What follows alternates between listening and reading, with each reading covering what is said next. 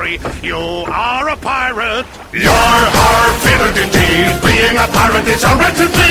Do what you want, cause a pirate is free. You are a pirate. Atenção, Cranzebeck. Ao top de quatro já vai. Já, já, já, já vai!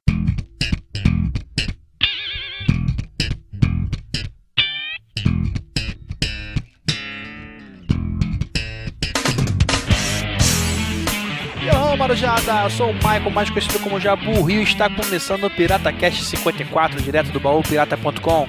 Esquilo, me dá um dinheiro aí. Fala, Caraca. galerinha do mal. Aqui é o economista Pablo Muniz aí, tô carteirando. Finalmente, né? Ah, não seja por isso, eu sou administrador, sou administrador de merda, mas sou, porra. E hoje a gente vai falar de um dragão adormecido que gosta de dinheiro e ouro, só que não é o Smog, né, Júnior? Cara, ótima referência, ótima referência. Fala aí, galerinha do bem. E eu já fui o fiscal do Esquilo. Quem não foi, né, cara? É. Nos anos 80 todo mundo foi. E Cleverson, o que, que você foi nessa época, bicho? Feto? É, e aí, galerinha, mas nos anos 80 eu tava pendurado ainda. Eu não, não era nada, nem pro, pra economia, nem pra inflação, pra nada.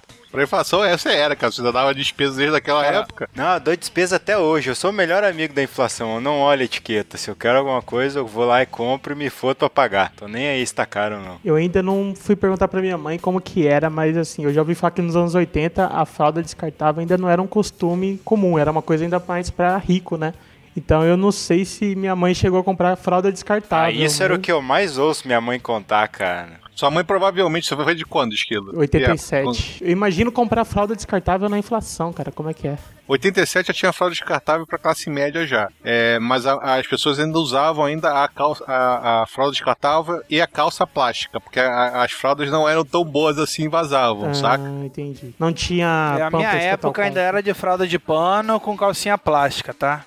Porque meu irmão é de 86, um irmão é de 86 e outro de 87. Então eu sei que nessa época eles usavam esse esquemazinho da. Tinha sempre uma fraldazinha de pano na, na, na história, mas já usava a fralda descartável com uma fraldazinha de plástico, aquela que fazia o tec, tec, tec. Mas por que eu tô dando esse exemplo? Que a fralda é algo que você tem que comprar praticamente todo dia, um uso diário e várias unidades, né? Já pensou com todo dia o preço subindo, mudando, né? E por isso, Jabor, você já pode dizer qual que é o nosso tema, para quem ainda não percebeu. Isso, fraldas cagadas. não, vai ser em breve a sua. Pois é, cara, esse vai ser o meu destino muito em breve, né? Mas nós vamos falar aí também, ó, o Esquilo também falou de dragão, não é sobre mulher feia, é inflação, né? Puta que pariu. Essa pauta tá meio que a gente querendo fazer desde a época daquela crise do tomate que deu ali entre maio e junho. Só que daí surgiu outras pautas, os protestos de junho, a pauta do poker pra gente fazer e como a inflação tá sempre rodeando a gente, conseguimos um tempinho aqui, vamos falar sobre isso hoje. Isso aí. Então aproveita que tá subindo tudo, sobe a música aí, DJ. Chegou de nós no rap, se nós levasse nós não tava aqui pleando. Nós precisa de workar.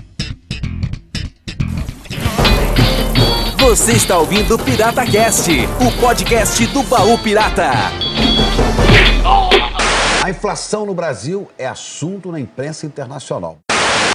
Foi divulgado hoje o índice oficial da inflação do mês de abril, que veio acima do esperado pelo mercado.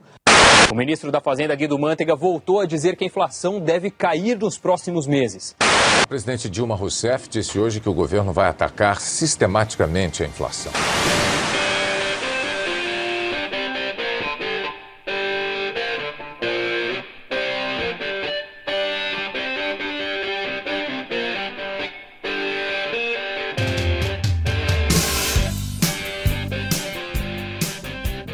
Então, Esquilo, cabe a você, como economista, começar esse, esse papo da gente aqui sobre inflação. Uh, como você mesmo separou na pauta aqui, vamos falar um pouquinho da criação da moeda, né, cara? Isso, é, porque para falar de inflação a gente tem que falar de preço, para falar de preço a gente tem que falar de dinheiro e daí a gente chega na moeda. Porque a moeda não é só as moedinhas que a gente usa todo dia para fazer nossas compras. A moeda é tudo o meio de troca que a gente usa para fazer o comércio, né? Tem até um ditado que a moeda é o que faz a manicure e comprar o pãozinho sem ter que pintar a unha do padeiro, né? Ou sem ter que pagar um boquete pro padeiro. aí, aí vai da sua criatividade. O pãozinho cai. Ou não, né? Mas vamos voltar um pouquinho na história da humanidade. Pensa lá nos primeiros homens lá, o, o Homo sapiens, quando ainda era nômade e caçador, né? Ele tinha lá o seu sustento, caçando animais, coletando frutas e tal. Só que chegou um momento que teve a era do gelo. O homem acabou se fudendo. Ele não tinha mais tanta caça, não tinha tanta, tantas frutas. E foi como outro ditado que é na diversidade que surgiu os criativos, né? Os que sobreviveram à era do gelo, quem que foi? Foi os que fizeram aquele cercadinho, começaram a plantação e tal, começaram a, a cercar os animais para criar, e esses sobreviveram, né? Os primeiros burgueses, né? É, os primeiros que perceberam que se eles não comessem os machos maiores, comessem os machos menores, os maiores iam se procriar e os, os novos animais que nascessem iam nascer cada dia maior. Então ia ter cada dia mais alimento, sabia dessa? Olha aí. Porque antes eles comiam os maiores, os mais carnudos, né? As gazelas e tal. Daí só os pequenininhos que sobreviviam pra, pra... Procriar. Pra dar continuidade na espécie. Isso. Então os animais ficavam cada dia menores. E ne- nesse caso, como os que perceberam que se eles deixassem os maiores sobreviver, eles iam se multiplicar, então esses foram os homens que sobreviveram. Beleza, depois da era do gelo, que o homem voltou a ter as condições de voltar para onde ele vivia e tal, o que, que ele pensou? Será que eu vou voltar a caçar, a correr risco por aí e tal? Não, eu vou viver essa vida aqui de viver vaca abana rabo e tal, né? Vou ficar na vida boa, não vou me fuder mais.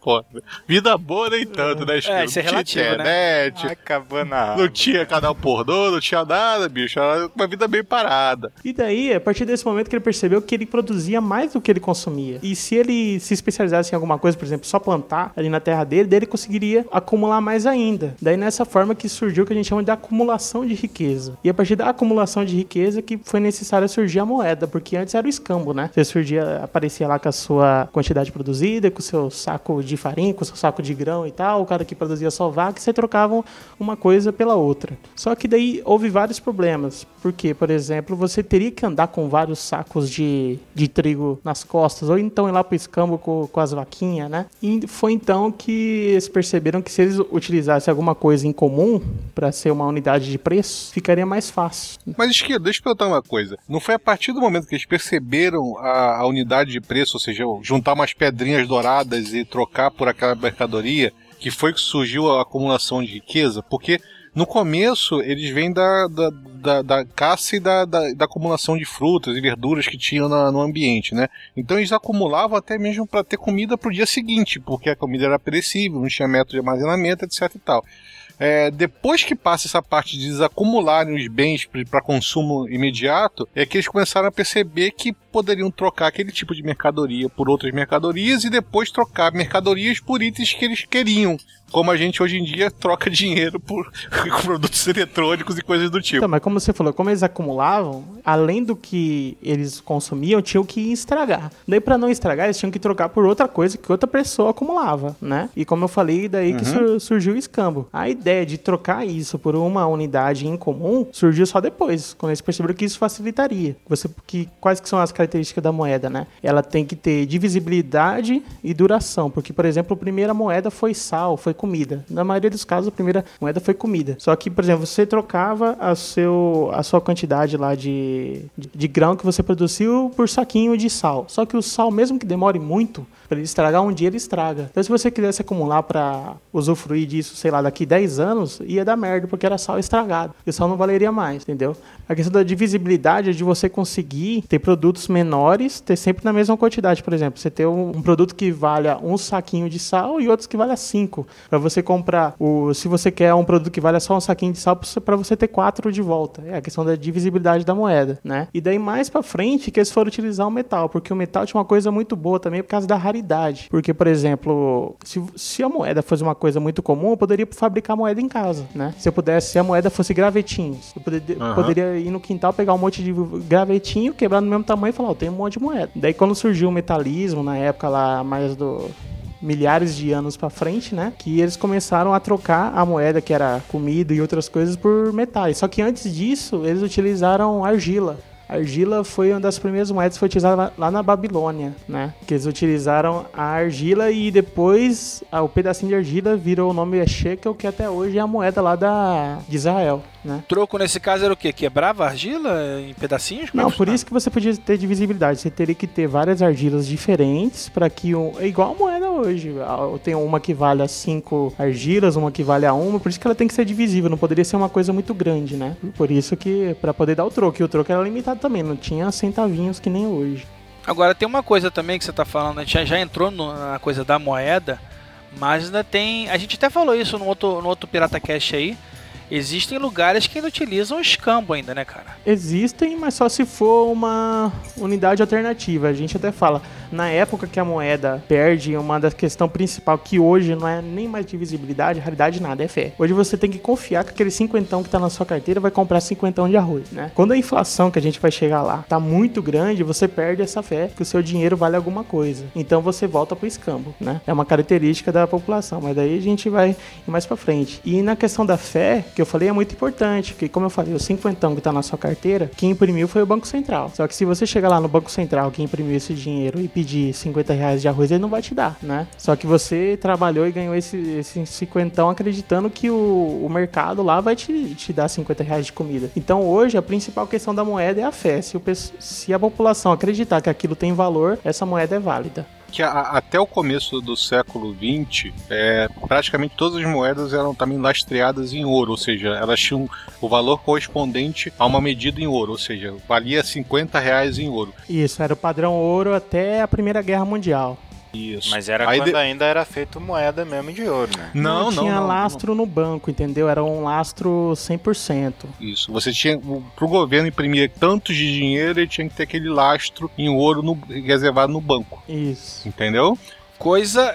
Rapidinho, coisa que hoje a gente fica sempre na dúvida, né, cara? Que se todo mundo resolvesse sacar todo o dinheiro que existe nos bancos hoje, provavelmente não existiria dinheiro pra todo mundo. Não, né? provavelmente não, é certeza que não existe. É certeza que não existe dinheiro. É, que tem, tem uma É, conta que o pois é. Banco Central faz, mais pra frente eu vou comentar pra vocês, mas eu, Os, os governos hoje ainda tem que ter algum lastro cambial em ouro no, no mercado para você poder imprimir dinheiro. Mas não é 100%, ou seja, não é mais todo o dinheiro que existente, ele tem que ter lastro em ouro. Então depois que é, aboliram o lastro em ouro, você realmente não tem que ter a fé absoluta que aquele dinheiro vale aquele dinheiro de verdade. É, ainda mais que hoje o que a gente chama de M1 é o dinheiro que está em poder do público e o dinheiro depósito à vista, o que está na conta corrente de todo mundo, né? Em 2011, eu até coloquei na pauta aqui, se eu não me engano, era 140 bilhões desse dinheiro rodando no Brasil. Esse valor, quando chegar no M4, que é todos os títulos do governo, todos os títulos de capitalização, todas as dívidas. Título é sempre um empréstimo que, que o pessoal faz para fazer produção, chega a 4 trilhões, para você ver o tanto de dinheiro que está rodando. E o depósito compulsório é o que o Banco Central cobra do banco para ele poder é, pegar esse teu dinheiro, o dinheiro que você bota na conta corrente, uma parte de depósito compulsório. O Banco Central cobra. Todo o resto, o banco pode emprestar novamente, é o que a gente chama de multiplicador monetário. A partir dessa quantidade de multiplicação é que o Banco Central tem noção de quanto de moeda que está rodando na economia.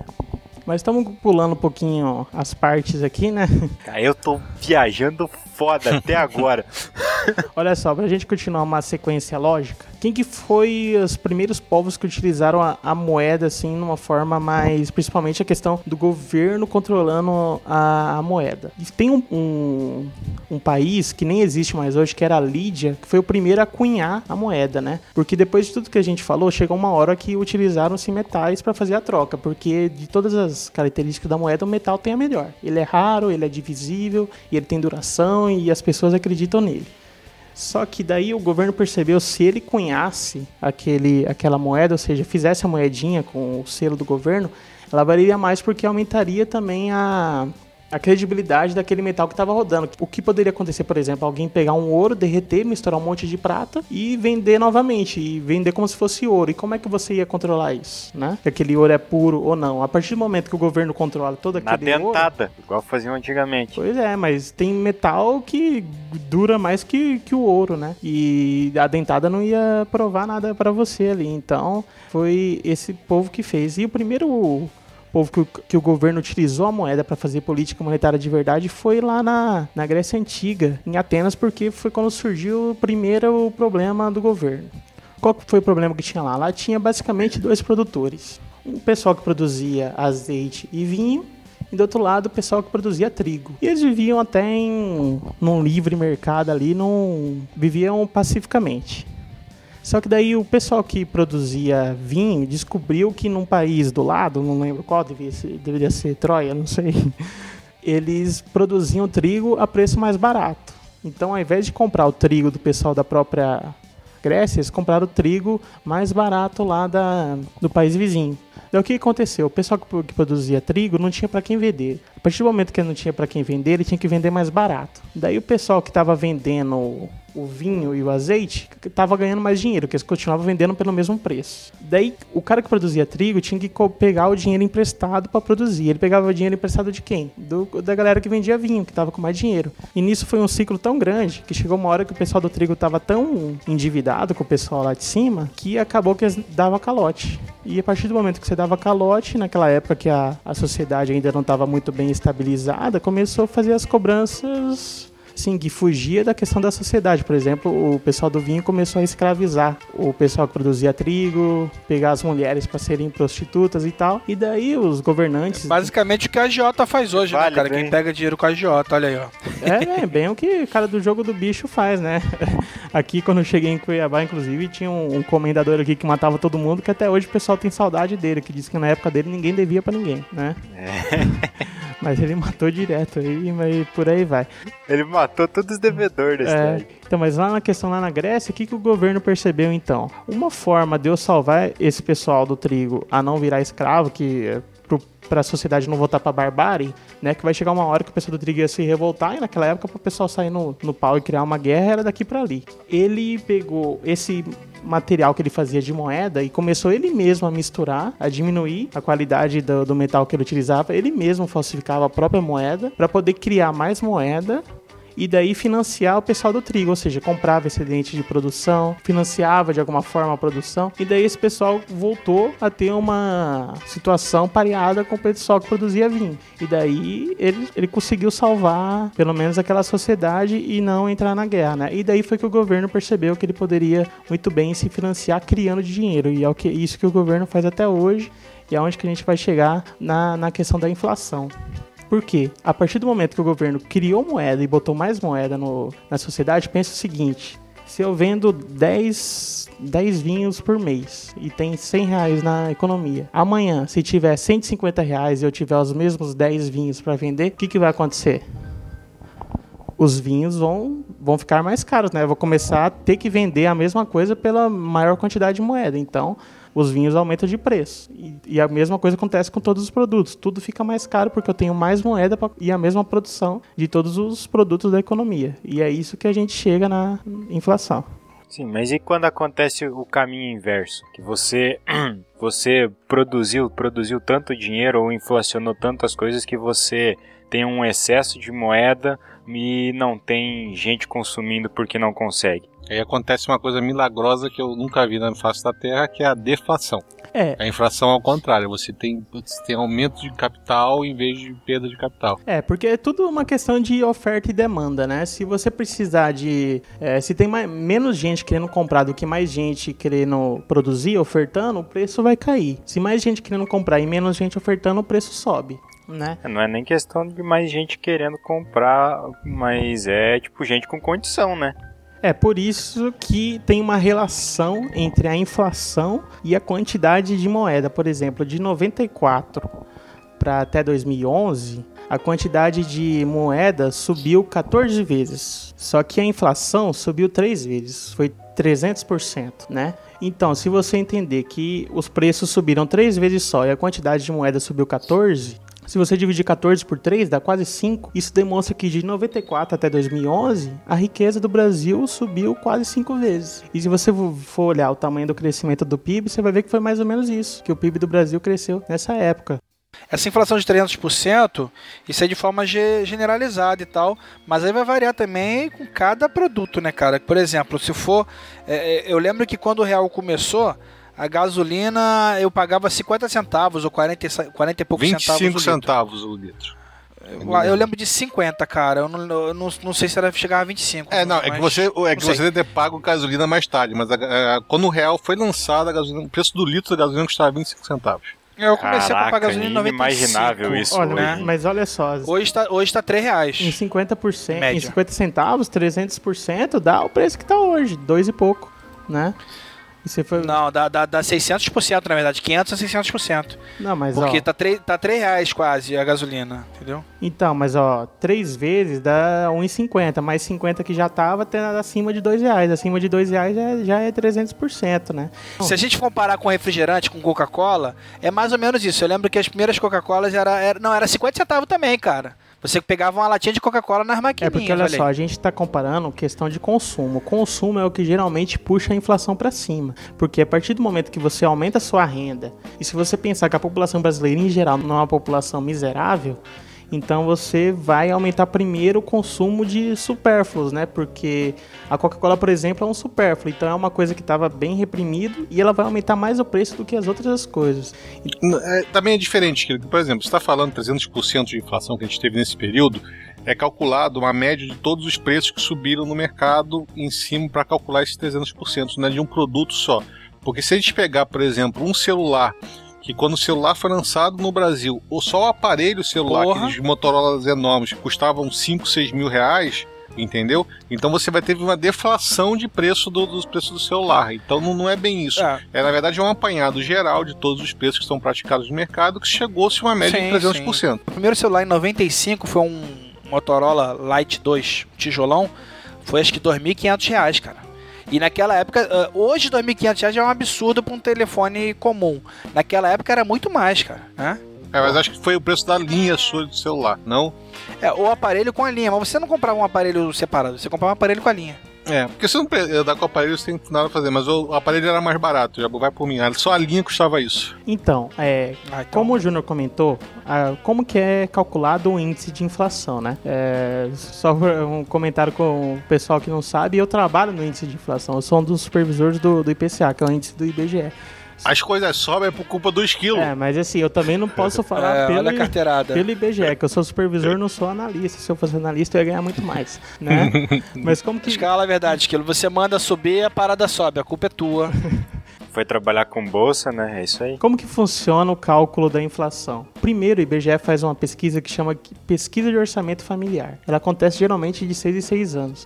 O que, que ele faz? Ele acompanha uma família por cerca de 3 meses, verificando tudo que ela compra, o preço que ela compra e quantidade. É uma das pesquisas mais assim.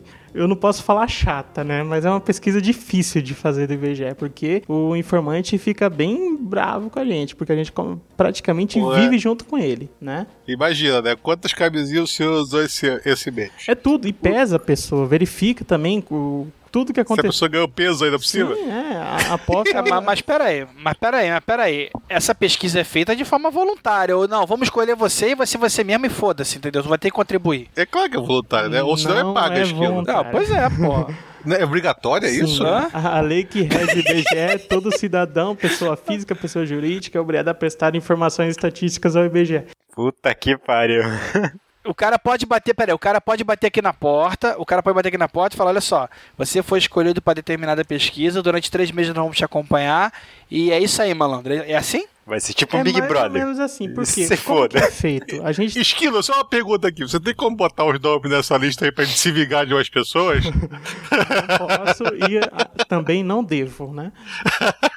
Como que é feito isso? A gente pega antes as pesquisas de domicílio que a gente faz, o censo e as pesquisas de amostra e verifica vários perfis de, da população brasileira, né? E a partir dessa pesquisa, eles, eles precisam de uma pessoa com tal característica e tal, e numa determinada região da cidade. Daí, aleatoriamente, dentro da pessoa com esse perfil, escolhe uma família. Daí, essa família entra na pesquisa. Caso essa família se recuse a prestar a informação, que eu até lembro, pela lei, ela é obrigatória, né? O IBGE, ela- ele tem por característica não cobrar a questão da obrigatoriedade e às vezes utiliza método estatístico e escolhe outra família. Só que via de regra é obrigatório as famílias participarem da pesquisa, mesmo sendo chato, mas a gente usa todo o nosso poder de convencimento. Beleza, não vou me estender muito, senão vai ser podcast do IBGE, tá? tá. Beleza. Calcule. A gente percebeu que nessa pesquisa a gente sabe qual é o consumo da família naquela época. Descobrir qual é o consumo da família, a gente faz uma cesta, uma cesta de consumo. O que, que as, as famílias do Brasil consomem no mês, né? Quantidade X de arroz, quantidade X de feijão, quantidade X de refrigerante, de carne, né? E forma uma cesta gigante. Daí nessa cesta você dá peso para cada produto e, vai coletar os preços. O que, que a gente faz no IBGE hoje lá no índice de preço? A gente coleta, coleta mais de 20 mil preços por mês, né? E em vários locais do, do Brasil. Daí esse preço ele vai para o peso que ele tem dentro da cesta e pelo peso que ele tem dentro da cesta, a variação de cada um conta é, na variação total. Então você já pode imaginar que a variação do arroz e do feijão conta muito para a variação total. Já a variação de coisas de tecnologia, eu nem lembro exatamente qual peso que tem. Eu acho que nem tem peso nenhum, por exemplo, o seu celular na variação, porque ele não é um consumo mensal. Quando a população brasileira chegar num nível que vai ter consumo mensal de celular, ele vai entrar na cesta. Entendeu? E a gente vai entrar pelo buraco, né? Porque Né? se agora já, já é caro pra caralho. É porque tem. tem- e, e além disso, tem vários índices. O IBGE faz basicamente três. Que é o índice de preço amplo, né? Que é o que passa no Jornal Nacional, que considera as famílias de todas as rendas do Brasil, né? De zero e até mais de 20 salários mínimos, e o INPC, que é até 0 a 5 salários mínimos. Daí a gente vê o, a inflação direcionada às famílias mais pobres de acordo com o consumo que, que ela faz lá, que é diferente das famílias mais ricas. E tem índice da FGV, um monte de índice diferente. Mas se a família tem zero salário mínimo de renda, Esquilo, como é feita a análise do consumo? Ah, cara, eu vou ter que ler lá a metodologia. Ah, tá. Então, então esquece. Relaxa. Matou, matou a pergunta aí. Não precisa. Só que eu fiquei Eu na que dúvida agora, cara. Zero? 5, né? Agora eu não sei exatamente como que, que faz o, o corte, né? Na hora da. Até porque, Não como eu esquece. disse, eu não sou analista. Não, pula fora, pula fora. Então, não sabe, esquece. É. Só a minha dúvida mesmo, porque puta que pariu. Como é que vai calcular consumo de zero? Pô, o cara morreu. Não teve renda nenhuma. É, E, e a inflação é sempre um índice. Você pega o preço do. compara o preço do mês passado com os preços desse mês e vê a variação. Ou então o mesmo mês do, do ano anterior. Então, sempre quando você for ver uma divulgação da inflação, você tem que verificar. O que chama atenção no Jornal Nacional é comparado com o mês passado. Só que você tem que comparar com o mesmo mês do ano anterior para tirar a sazonalidade, né? Porque, por exemplo, em dezembro os preços aumentam. Porque Uhum. tem tudo aumenta em dezembro por causa do Natal e das festas. Então, se você tem que comparar o dezembro desse ano com, com o mês de dezembro do ano passado. Ou numa época de safra, entre safra de um produto agrícola, por exemplo, Sim, tem variação de preço também por causa da, da oferta e procura. Sim, até inclusive no índice do IBGE a gente, todos os índices, né, na verdade, as outras instituições também é, correm atrás disso de tirar a sazonalidade. Tem método estatístico lá que você tira a sazonalidade para ficar fácil de visualizar na hora que você vê o número. Uhum. Né? É que nem quando tem o lançamento do iPhone novo e o iPhone velho. Inflação é tudo que aumenta, tudo preço que aumenta, né? O aumento excessivo das coisas. A percentagem de aumento dos produtos, né? Quanto que eles variam, quanto que eles aumentam. Daquela compra que você pagou, vamos supor, é, dois reais o feijão, mês que vem está R$ 2,50, então teve uma inflação de, de 25%, não é isso? Os juros, a... o dinheiro que está ficando curto, né? E todos esses problemas que estão de inflação, de, de, de crediário, de todas essas coisas assim. Tudo sobe, todos os preços estão aumentando. Preço de tudo, não só de itens alimentícios, como aluguel, outros custos, tudo sobe. O que fica mais caro seria a inflação, não é isso? Se a inflação é muito alta, é porque os produtos aumentam mais. Se a inflação é baixa, é porque os produtos não sofrem um aumento tão grande. O salário está baixando e os preços estão aumentando, né? Isso é o resumo da inflação. Aí uma questãozinha lá na parte histórica que eu não comentei, porque eu comentei lá da, da Grécia Antiga e tal, beleza, mas Roma foi que botou o negócio mais sangue nos olhos. Porque qual que era o problema de Roma? Todos os países, quando eles querem aumentar, ficarem mais ricos, o que, que é o natural? Você aumentar a produção, você estimula o pessoal a produzir mais trigo, a produzir mais azeite, a produzir mais vinho, você vende, faz comércio, você fica mais rico. É assim que todo mundo fica mais rico, né? Quando você não faz coisa errada. O que Ou você toma, né, as coisas dos outros também. né? Exatamente, foi aí que Roma entrou. Como Roma e como qualquer outra nação imperialista fazia, né? Não, você pode, por exemplo, defender o país de presidentes tiranos, entre outras coisas, né, cara? É, no caso da, de Roma, ela até gostava que, o preso, que os governos fossem tiranos para poder mandar na, que na época de guerra a, democracia não funciona muito bem, não. Mas o que, que ela fez? Ela precisava se financiar para bancar a guerra. O que, que é financiar? Tem que pagar soldado. Tem que fazer que o soldado vá lá pra guerra, não só porque ele ama Roma, mas porque ele vai ganhar dinheiro, né? E ela elevou a questão que Grécia fazia. O que, que Grécia fazia? Ela misturava é, metal mais tosco junto com ouro para vender. O que, que Roma fez? Ela realmente diminuiu o tamanho da moeda. A primeira moeda de Roma era o as, né? E ela tinha quase 500 gramas de, de prata. Por isso que daí surgiu o nome também lá de, da, da moeda da, da Inglaterra, que era uma era, um, era fazia parte do reino de Roma, que até hoje chama libra esterlina, que é uma libra da prata esterlina, que é da prata da boa. Era a primeira moeda de Roma. Cara, mas assim, a, a, a moeda mais básica, a mais é, é, barata Seria uma de 500 gramas, cara? Seria isso? Não, na verdade só tinha uma moeda, que era o,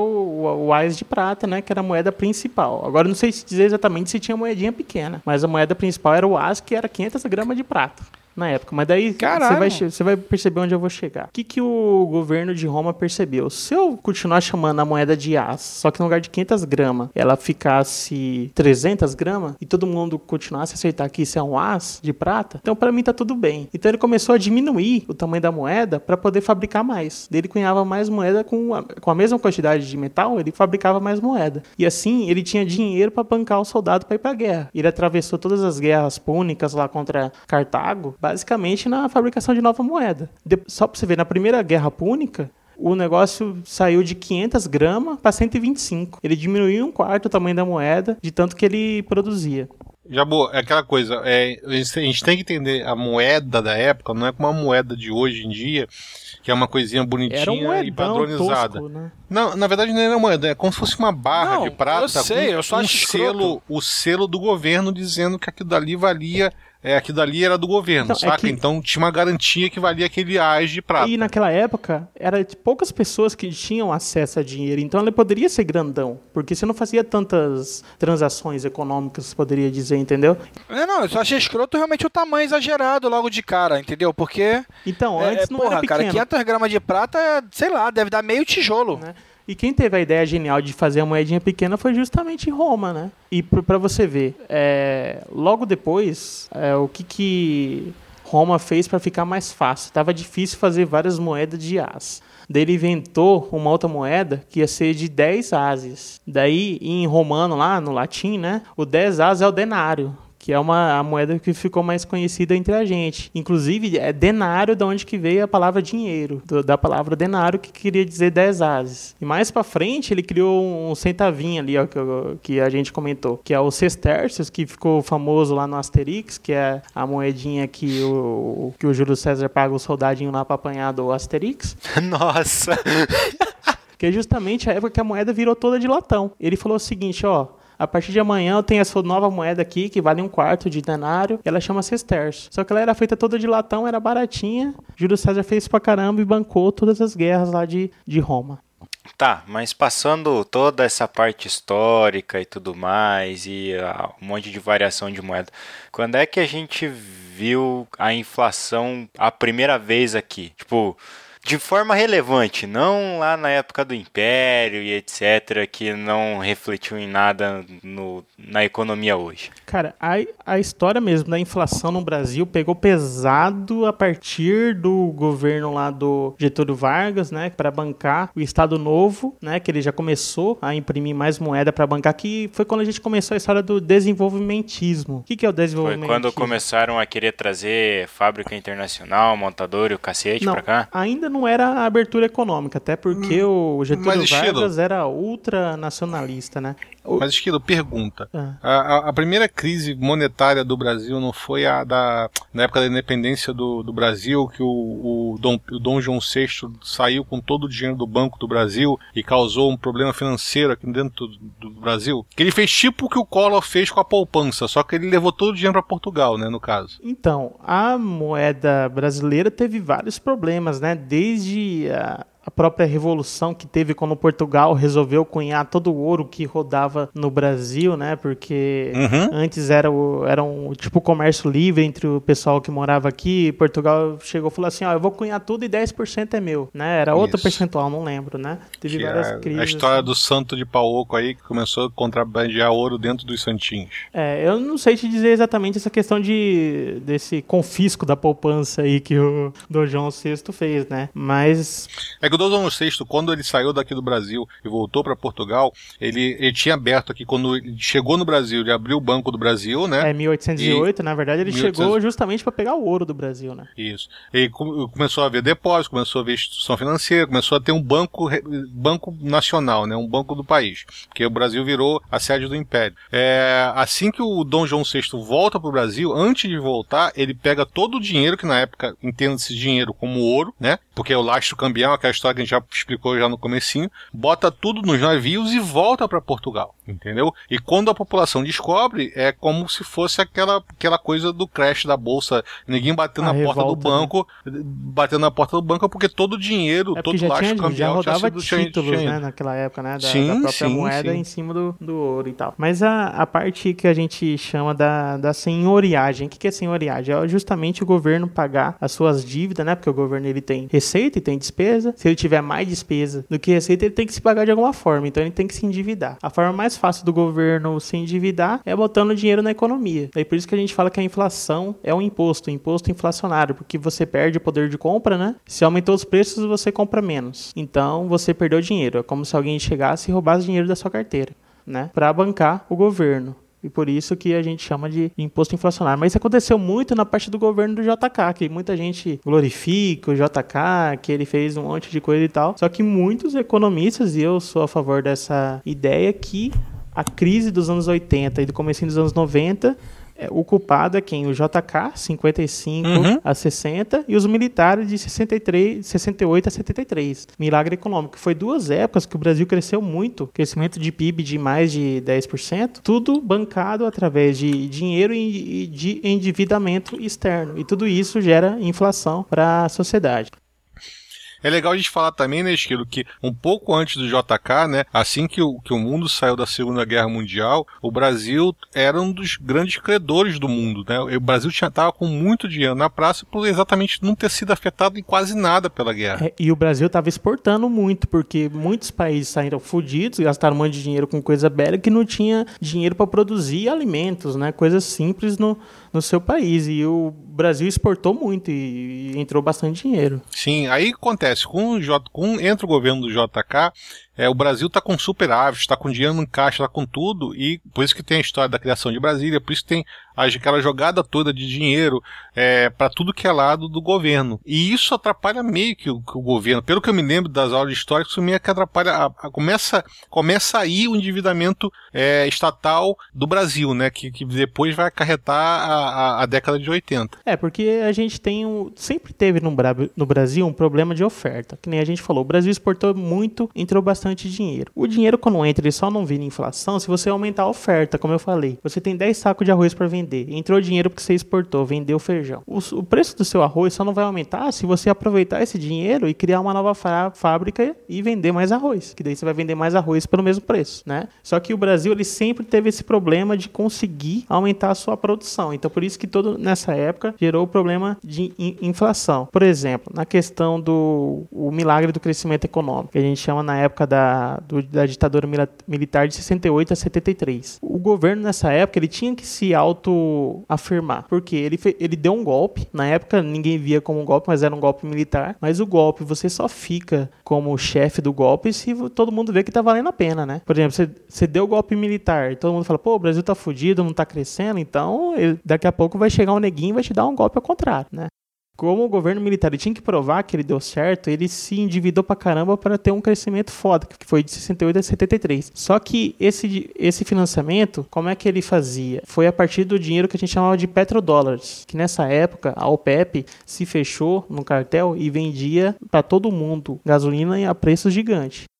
Como ela vendia a preço gigante, ela tinha dinheiro sobrando. Ela ganhava um monte de dinheiro e não, não tinha onde gastar. E todo mundo que ganha bastante dinheiro, não fique em dúvida, gosta de querer mais dinheiro, então ele investia. Então tinha dinheiro sobrando da galera do, do Oriente Médio, da OPEP, para investir em tudo quanto é lugar. E no Brasil, ofereceu, ó, se você emprestar dinheiro para mim, eu vou te pagar não sei quanto de juros. E era mais que os Estados Unidos oferecia, mais da que a Europa. Então choveu dinheiro da galera do petróleo aqui no Brasil, até 73. Só que em 73 teve a primeira crise. A galera do, do petróleo lá deu um, um calote, parou, segurou o petróleo, não vendeu mais petróleo para mais ninguém e tirou dinheiro de todo mundo. Todo o dinheiro que ele tinha investido, ele tirou. Daí os governos militares não tinham mais dinheiro onde investir. E foi da onde quebrou um monte de obra, um monte de elefante branco que tem na época do, dos militares, parou em 73, né? E daí, o que, que o governo tinha? Ele tinha que terminar as obras, ele tinha um endividamento externo gigante, e como não tinha mais o dinheiro do petrodólares que vendia para ele a juro baratinho, ele tinha que pegar dinheiro no, nos concorrentes. Ou seja, se eu não tenho dinheiro de lá, vou ter que pegar dinheiro dos Estados Unidos, só que eles cobram o dobro de juros. Se os Estados Unidos não tiver, vou ter que pegar dinheiro da Europa. A Europa cobra mais juros ainda. Então, cada dia teve que pegar dinheiro mais caro, que juro é o preço do dinheiro, né? E assim ele se endividava mais. Quando o Estado se endivida mais, o que, ele tem que fazer? Imprimir moeda para poder pagar o endividamento. E foi por isso que teve toda a crise. Você teve de. O JK fez isso, os militares fez isso. A gente chegou em 80 com a crise da dívida externa gigante, né? Que você não conseguia pagar nem os juros do, da, do tamanho da dívida que o Brasil tinha nessa época. Esse, é, esse é um troço que a gente ouve até hoje, né? Dá a impressão que a gente nasceu trabalhando e vai morrer trabalhando para pagar uma dívida que nunca acaba e começou lá atrás, né? Porque a quitar a dívida externa e tudo mais é um troço que a gente ouve sempre, toda vez que falam de inflação falam disso, ah, enganam a gente dizendo que quitaram ou que está quase acabando, mas quando surge inflação de novo, dívida e etc., é a desculpa que eles dão. Né? É, por- é porque assim, ó, vou dar um pequeno pulo na história, depois a gente volta para os anos 80, mas em 94, o que, que o governo do Fernando Henrique fez? Para o plano real dar certo, ele tinha que fazer o enxugamento das contas do governo, que é o enxugamento fiscal, para dar superávit. O que, que é superávit? Se você ganha 3 mil reais e gasta 2.500, você tem 500 reais todo mês sobrando, né? Então você tem superávit. Vamos supor que você te- tenha uma dívida do carro. Se sobra 500 conto todo mês para você, o que, que você faz? Você paga a dívida do seu carro, você diminui sua dívida, não é? Isso. Beleza. Em 94, o Brasil conseguiu fazer isso. Ele conseguiu ter superávit. Nos últimos 20 anos, o Brasil não teve superávit. Ele não economizava nada. A partir do momento que você teve em 94 superávit, cada ano você diminuiu um pouquinho sua dívida externa, né? Então, quando fala que o Brasil está diminuindo a dívida externa, o que, que quer dizer? Ele paga os juros e mais um pouquinho. Todo ano o Brasil diminui a dívida externa, né? O problema é que ele continua gastando, né? O problema é que ele continua aumentando o gasto e aumentando a renda ao mesmo tempo. O que, ele faz? Ele aumenta o imposto para eu ganhar mais dinheiro e ao mesmo tempo ele aumenta as dívidas, né? Porque ele também aumenta as despesas dele. E no, no governo Dilma daí tem um monte de problema que diz que tem superávit, mas alguns algum pessoal vai fazer análise das contas do governo diz que é manobra contábil, mas não tem superávit coisa nenhuma. Mas daí é uma parada mais complexa. Vou voltar para os anos 80, que é quando a gente se divertiu mais. Naquela época era muito triste a inflação de 80%, 70% ao mês. Você não podia planejar nada. Você ia comprar uma coisa hoje, quando chegava amanhã era o dobro. comprava tudo correndo para estocar carne, né? Se não olhasse bem, tiravam do carrinho da gente. A carne nos supermercados pode voltar a ser tabelada. A advertência é da Sunab. No Rio, mesmo longe da entre-safra que vai de julho a novembro. Meu pai tinha um mercadinho na época, então assim, era super horrível que de manhã era um preço, à tarde tinha que remarcar tudo, as pessoas ficavam todas inseguras, faziam estoque de mercadoria em casa, então era uma coisa. é, foi um período muito ruim. Você lembra da maquininha? Tem uma brincadeira que se fazia, o sujeito entrava num bar e falava, me dá uma cerveja. Ele era um bebedor quanto mais. Aí ele olhava e falou, me dá três, porque quando eu tomo, a primeira é um preço, a segunda é outro preço, a terceira é outro. Portanto, é uma ironia, mas eu falei, eu faço isso para evitar gastar de uma vez. Aí gastava de uma vez só as três cervejas. Esquilo, mas olha só, cara, eu nunca fui fã de história, tá?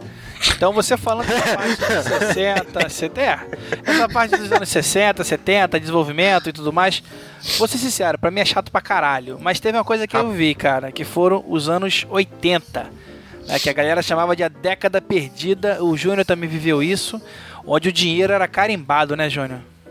Dinheiro carimbado, bicho. Com, era o triângulo, era o círculo, era valia. Caralho, bicho. Eu me sentia pós Primeira Guerra a, na Alemanha, sabe? Que o dinheiro impresso de manhã não servia mais para nada à noite. Você tinha que reimprimir dinheiro. Todos os dias, num papel de pão. É legal que eu andei lendo uns relatos, assim, que é coisa que a gente acha que é só o pai e mãe exagerando, e é verdade. Inclusive o videozinho que a gente viu aqui antes de gravar, né, do pessoal fazendo fila no mercado e correndo para ser o primeiro a comprar antes do preço alterar, né? Cara, Sim, você, cara, você ó, pegar o, o- produto na prateleira antes do remarcador pe- pe- é. passar e você levar pro carrinho pra segurar aquele preço, cara. Eu- Era eu- assim que funcionava. Eu lembro disso, cara. Não é, não é caô, não, cara. Assim, de, de, por exemplo, meu pai entrar no mercado, é, a gente sai entrar no mercado com três carrinhos. Um, um meu pai, outro minha mãe e outro era eu e meu irmão. Então ele falava, ó, vai lá pra seção de biscoito e escolhe os biscoitos que vocês querem. Aí a gente, a gente ia com um carrinho pra seção de biscoito escolher, cara. Caraca, E- um carrinho tinha- pra biscoito. Puta Não, merda. não, não que enchia o carrinho inteiro pra biscoito, mas pra dividir, pra dar tempo de comprar o mais rápido possível Antes antes que o remarcador viesse, cara. Porque você tava na sessão assim e tava o, o- a tiazinha com aquela porra daquele, daquele negocinho, velho, plec, plec, plec, plec, plec, botando no- nas paradinhas todas, cara. Tu tinha que Cara, comprar antes do tão- remarcador passar, era escroto. É, o que o Jabu tá falando aí era uma coisa que acontecia normal, por exemplo, lá em casa eh, eram quatro crianças e dois adultos, tá? É, a gente, pra fazer compra do mês inteiro, a gente ia pra, saía do mercado com seis carrinhos de compras lotados de comida. É, fazer compra pra dois, três meses, cara. Era escroto isso. Não, dois, três meses era bem difícil, mas você fazia compra pelo menos para no mínimo para um mês, entendeu? Não, meu pai, meu pai dois, teve época meses você fazer. comprava arroz, comprava, comprava fardo de Sim. arroz, fardo de feijão, Sim. durava, mas fora isso você tinha que, tinha que voltar no mercado. E foi a época do, do auge do auge dos, do- dos, dos freezers, né, cara? Vendia-se freezer como se vendia água. É, nessa tinha época. freezer horizontal lá em casa pra... Mas na verdade era porque meu, pô matava, meu avô matava novilha, né? mas, Uhum. mas servia pra isso também. Mas foi a época que criou-se as dispensas no Brasil, né? Sim. A, a dispensa já vem até antes, né, Chico? Você tem que imaginar que, o, que a geladeira se popularizou no Brasil na década de 60. Então as casas mais antigas tinham um quartinho lá que servia pra botar os itens de, de comida, né? Você não botava tudo no armário, até porque não, não, não dava. É, mas nos anos 80 era necessário porque você recebia o salário e tinha que gastar toda a compra do mês pra. Porque senão, se deixasse pro fim do mês, você ia pagar, sei lá, 20% mais caro, né? Que era mais ou menos a, a inflação na época, né? É, dependendo média, da né? Época, né, média, cara? Você. Eu, eu- na década de 80 eu cheguei a pegar a inflação acho que de 40% no mês. É, é até eu acho que porque... até mais, hein, cara. Eu acho que até Não, mais. 80, ou não, 80 acho que foi 40 o máximo, 47%, uma coisa assim no mês. No, e em 90, começo de 90, que o negócio foi piorando, chegou até 80%. Assim, se vocês forem pesquisar por inflação, vocês vão ver que a brasileira não é considerada a pior inflação de todos os tempos. Teve a da Alemanha, né, que é famosa entre as duas guerras, que foi inclusive a que criou o Hitler, que deu toda é, o arcabouço para ele aparecer, que tem aquela famosa cena do cara que vai comprar com um carrinho de dinheiro, né? O carrinho de mão cheio de dinheiro pra comprar alguma coisa no mercado. É, que hoje o povo jogava dinheiro no fogo para se esquentar. E tem uma inflação da Hungria que chegou a escrotidão de bilhões e trilhões que valia o dinheiro lá. Só que a inflação brasileira é considerada a mais longa, porque ela durou quase 50 anos. Ela durou de 53 a 95, com inflação a mais de dois dígitos por ano. Né? Sem parar nessa época. Para você ver, nesse mesmo período, os Estados Unidos teve, tiveram só quatro anos em que a inflação foi eh, acima de dois dígitos, acima de 10% ao ano, que foi a época de crise e época de guerra.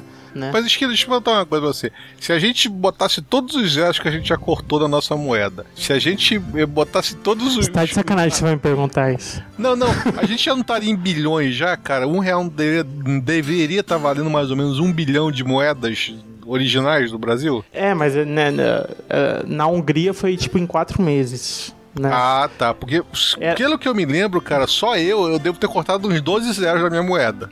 É, teve eu vários, né? ou menos Teve... disso também, cara. Mais de 9 zeros com certeza. Não, mais 9 zeros com certeza que teve lá um, um real valia 2.750 cruzeiros, alguma coisa que O RV, só aí né? já foi, é, só aí já foi o quê? Foram 3 zeros, 4, 6 zeros que foram cortados pro espaço, né? Vamos tentar explicar o que aconteceu nos anos 80. Como eu expliquei nos anos 50 e nos anos 60 e também 70, o Brasil se endividou demais para a questão do desenvolvimentismo, ou seja, o Estado tinha que bancar estrada, tinha que fazer estrutura, um monte de coisa. É melhor o mercado fazer, mas na época estava na moda o Estado fazer, até hoje é, né?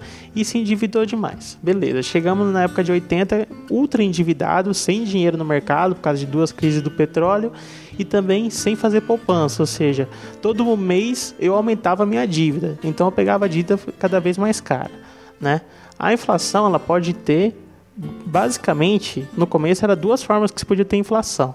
A inflação de demanda, o que que é? Tá todo mundo com mais dinheiro querendo comprar mais, então todo mundo aceita pagar mais caro. Essa é a inflação de demanda. O que, que é a inflação de oferta? A oferta é quando dá algum problema e eu não consigo mais produzir. Por exemplo, quebra a safra de arroz no Brasil, na verdade da Argentina, né, que a gente compra muita coisa da Argentina, mas beleza, sei lá, quebra uma safra. Então eu tenho menos arroz para todo mundo comprar. Então eu vou aumentar o preço, que eu tenho menos para ofertar e a mesma quantidade de gente para comp comprar. Beleza. Inflação de oferta. No Brasil criou-se uma coisa mais louca. Na verdade já tinha outros países, mas no Brasil aumentou que é a tal da inflação inercial. O que, que acontecia? Primeiro, você criou a famosa correção monetária. Tudo era corrigido de acordo com a inflação anterior. Por exemplo, eu tenho lá um produto que eu consigo, por decreto de lei lá, todo mês é, atualizar o preço do meu produto. Então, essa inflação nunca vai acabar, que ela vai ser sempre corrigida. Segundo, os lojistas, eles de ter expectativa que a inflação vai crescer, então, por exemplo, eu tenho que comprar o arroz para vender no meu mercado. Só que o arroz hoje está 10 reais. Só que eu acho que no fim do mês ele vai estar tá valendo 15. Então, deixa eu vender logo a 17 que se ele subir para 15, eu garanto meu lucro. E, e se consigo comprar o arroz mês que vem. Para ver se eu consigo vender... comprar mês que vem para eu poder vender novamente. Isso aí. Então todo mês, todos os lojistas, todos os comerciantes já embutiam uma expectativa de inflação da inflação que ainda não aconteceu. Para ele garantir que ele vai poder comprar no mês que vem. Então, isso se instalou no Brasil de uma forma que os preços, mesmo sem ter nenhum motivo, nem oferta, nem de demanda, os preços já aumentavam e de outro lado o governo botava mais moeda para poder pagar as dívidas dele rodando no mercado. E nessa época também, Esquilo, na década de 80, o Brasil, como começou a ficar insolvente é, mundialmente, né, começou a rolar dívida e não conseguir pagar, também os títulos do Brasil caíram, né, e acabou que o endividamento estatal também complicou muito essa, essa época, né. Exatamente. O título, quando cai, você tem que pagar um, um preço mais alto. Porque que, o que, que é o título? O título é um empréstimo que o governo pede para todo mundo. Ele chega assim, ó. Eu vou. É que nem como se eu fosse pedir um empréstimo, mas no lugar do eu pedir pro banco quanto que ele vai me cobrar de juros, eu oferecer pro banco. Ó, eu quero empréstimo, mas eu posso te pagar 7% de juros. Entendeu? Então me empresta 10 que eu te devolvo 17. Isso, é como, é como é igual a gente fazer um empréstimo, só que se a gente oferecesse as regras e não o banco. Uhum. É assim que o governo faz. E quando você está endividado, você não tem garantia que você consiga se pagar, o que, que você faz? Você embute o risco. Ou seja, você vai ter que pagar mais caro. É como se eu fosse um fudido e quisesse um empréstimo. Então vou ter que pagar um juro muito caro para alguém topar me dar um empréstimo. Isso. E esse título aí vai sofrer as negociações no mercado. Então eu posso comprar um título hoje do Brasil para ser vendido ano que vem, mas eu posso negociar durante esse ano inteiro. Então eu chego e negocio um título que eu vou receber 17 por 12. Mas se eu acho que o Brasil não vai pagar, esse título que valeria 17 acaba valendo 2 e ninguém quer comprar isso. Então acaba que é um título que ninguém quer. Então você não, o Brasil não conseguia pegar mais dinheiro emprestado. Exatamente. E por isso que também os militares foram pro saco. No, além de toda a pressão é, da sociedade, da questão da, de você não ter liberdade intelectual, nenhuma liberdade de imprensa e tal a questão econômica foi o que pegou mais pesado. Na época uhum. que você não tinha mais crescimento, você não tinha mais nenhuma. Como é que eu posso dizer? Eu não conseguia me sustentar como um regime econômico. O governo dos militares caiu junto com as diretas já, toda aquela questão, e daí entrou nosso bigodudo Sarney para conseguir fazer algum plano econômico para destruir a inflação, né? Matador de dragões. E por isso que os planos do Sarney são chamados de plano heterodoxo. O que, é um negócio heterodoxo? Quando você tenta fazer uma forma diferente de resolver um problema, né? Como eu tinha explicado para vocês, como que eu controlo a inflação? Eu produzo mais. Se tá tudo sendo vendido mais caro, eu começo a produzir mais, vai ter coisa para ser vendida, então o preço volta ao normal, né? Isso. Como o diagnóstico da é, inflação naquela época era da famosa inflação de inercial, né, que eu comentei para vocês, que todo mundo atualizava o preço antes da inflação chegar, daí teve a famosa ideia dos congelamentos. Foi quando criou as tablitas, né, que o governo segurou o preço por um tempo. O que, que, que ele pensava? Se eu segurar um preço por um tempo, ninguém mais vai se autocorrigir. Na hora que eu liberar o preço de novo, tudo volta ao normal, acaba a inflação, tá tudo certo. Isso. Era mais ou menos o que acontecia. O governo chegava, tabelava os preços de, algum, de vários produtos, né, de, mais de consumo básico, tipo comida, e botava que aquele produto só poderia, um litro de leite só poderia custar um real. E se você cobrasse mais do que isso, você seria multado, seria aquelas coisas todas que na época teve da legislação. É, e daí o problema do, do da, da tabela de preço é justamente isso, porque se você não tem uma expectativa que você pode produzir você pode vender um produto mais caro, para que, que você vai produzir? Vai ser só naquele preço, né? E se, por exemplo, na hora que congelou o preço, o meu custo tinha acabado de aumentar e eu estava vendendo, sei lá, um bolo a 5 reais. Estou chutando um preço aqui. Só que no dia anterior de congelar a farinha tinha aumentado, eu não consigo produzir o meu bolo. Sim. Porque a é, farinha e, aumentou. Mas o grande problema mesmo desse plano foi que você não conta com a especulação, né? É, acaba que o, o, produtor acaba querendo fuder o próprio plano para conseguir lucrar mais, porque ele sabe que o plano não vai aguentar tanto tempo se não tiver a mercadoria na praça. E ele consegue segurar essa mercadoria por seis meses no estoque dele. Então, o que foi que começou a dar o problema no plano do Sarney, que houve as correrias ao mercado, foi um desespero de causa mesmo, foi que os produtos sumiram. A gente parecia, na época, a gente brincava falando que era a, a, a União Soviética, as filas da União Soviética eram era as filas implantadas no Brasil, porque era uma dificuldade você achar carne, era uma dificuldade você achar leite. Teve o escândalo da, da carne nuclear que veio parar aqui no Brasil, que ia ser posta em, em, em à venda, que foi na época da Chernobyl lá, que parecia um, um, um navio de carne aqui para ser vendido, e que descobriram isso antes de supostamente porem à venda. Então foram os grandes problemas que esses planos sofreram, né, Chico? É, e como você falou, tinha o mercado negro, tipo, o mercado mercado tinha, era obrigado a vender o leite a 100 cruzeiros, né? Só que, o que, que ele fazia? Ele pegava o leite que chegava lá, ele separava 30% e botava lá na, na prateleira para vender a 100 cruzeiros. Ele fazia lá no fundo, na garagem, ele vendia por 400 cruzeiros todo o resto do, do leite que ele vendia, né? Porque ele sabia que ia ter gente querendo comprar. Daí criou o mercado negro para fugir do preço congelado e também surgiu a questão do ágio, né?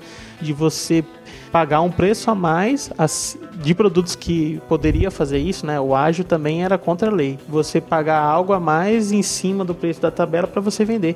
Tem até a lenda, eu acho que até é verdade, né? Que na época carro usado ficou mais caro do que o carro novo, porque o carro novo estava tabelado no preço, né? Só que o carro usado você podia vender a qualquer preço. Então, como não tinha mais carro, as empresas, as indústrias não estavam mais produzindo carro, o único jeito de você comprar um carro era comprar um carro usado. E daí, como na lei de mercado, eles aumentaram, acabaram ficando mais caro o carro usado de um ano e tal do que o carro novo na época. Entendi. Sim.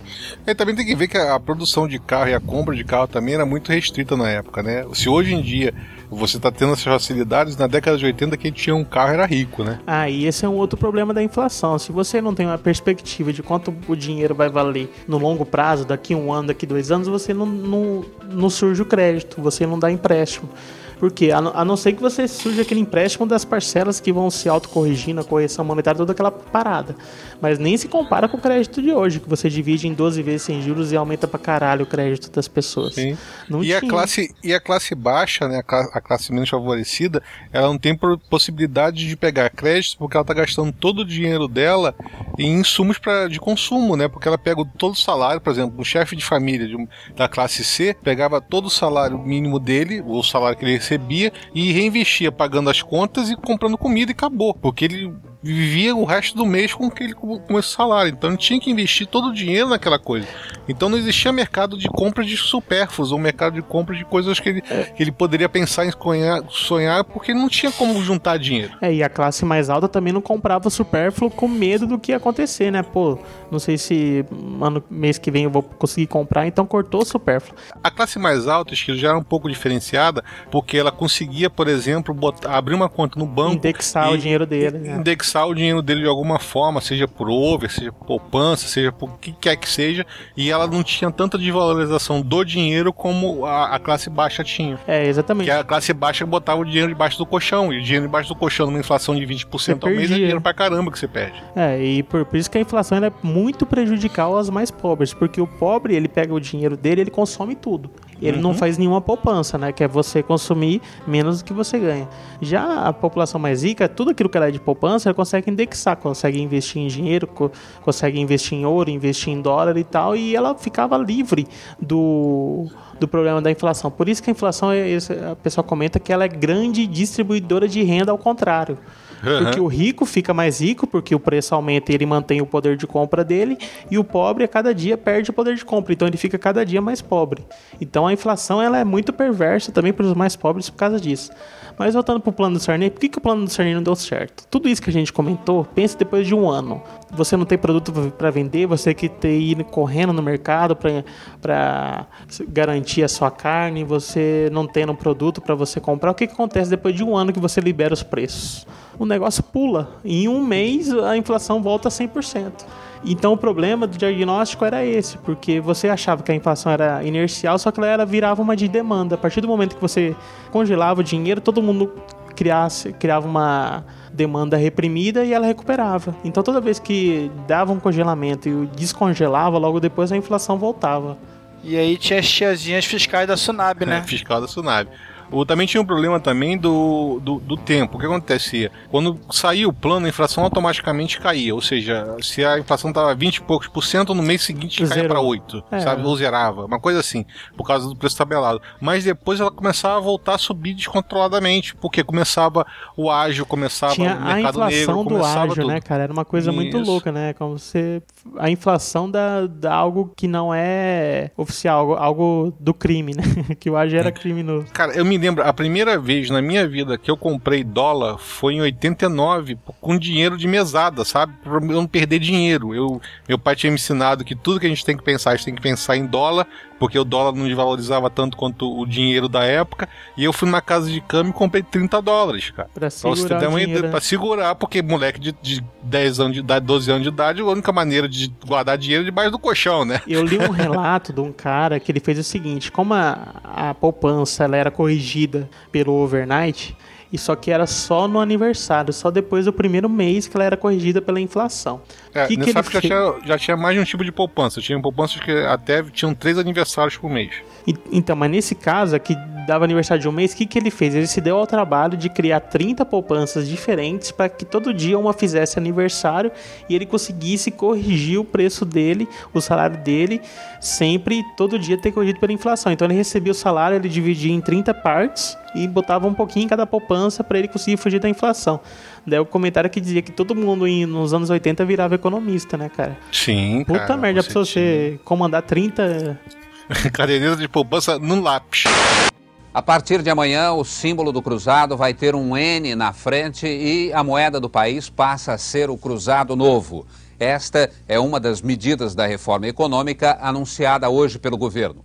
Para adaptar o sistema financeiro às mudanças, o governo decretou feriado bancário na segunda e na terça-feira. Os bancos só vão reabrir para o público na quarta-feira. Veja agora quais as principais, os principais pontos da reforma.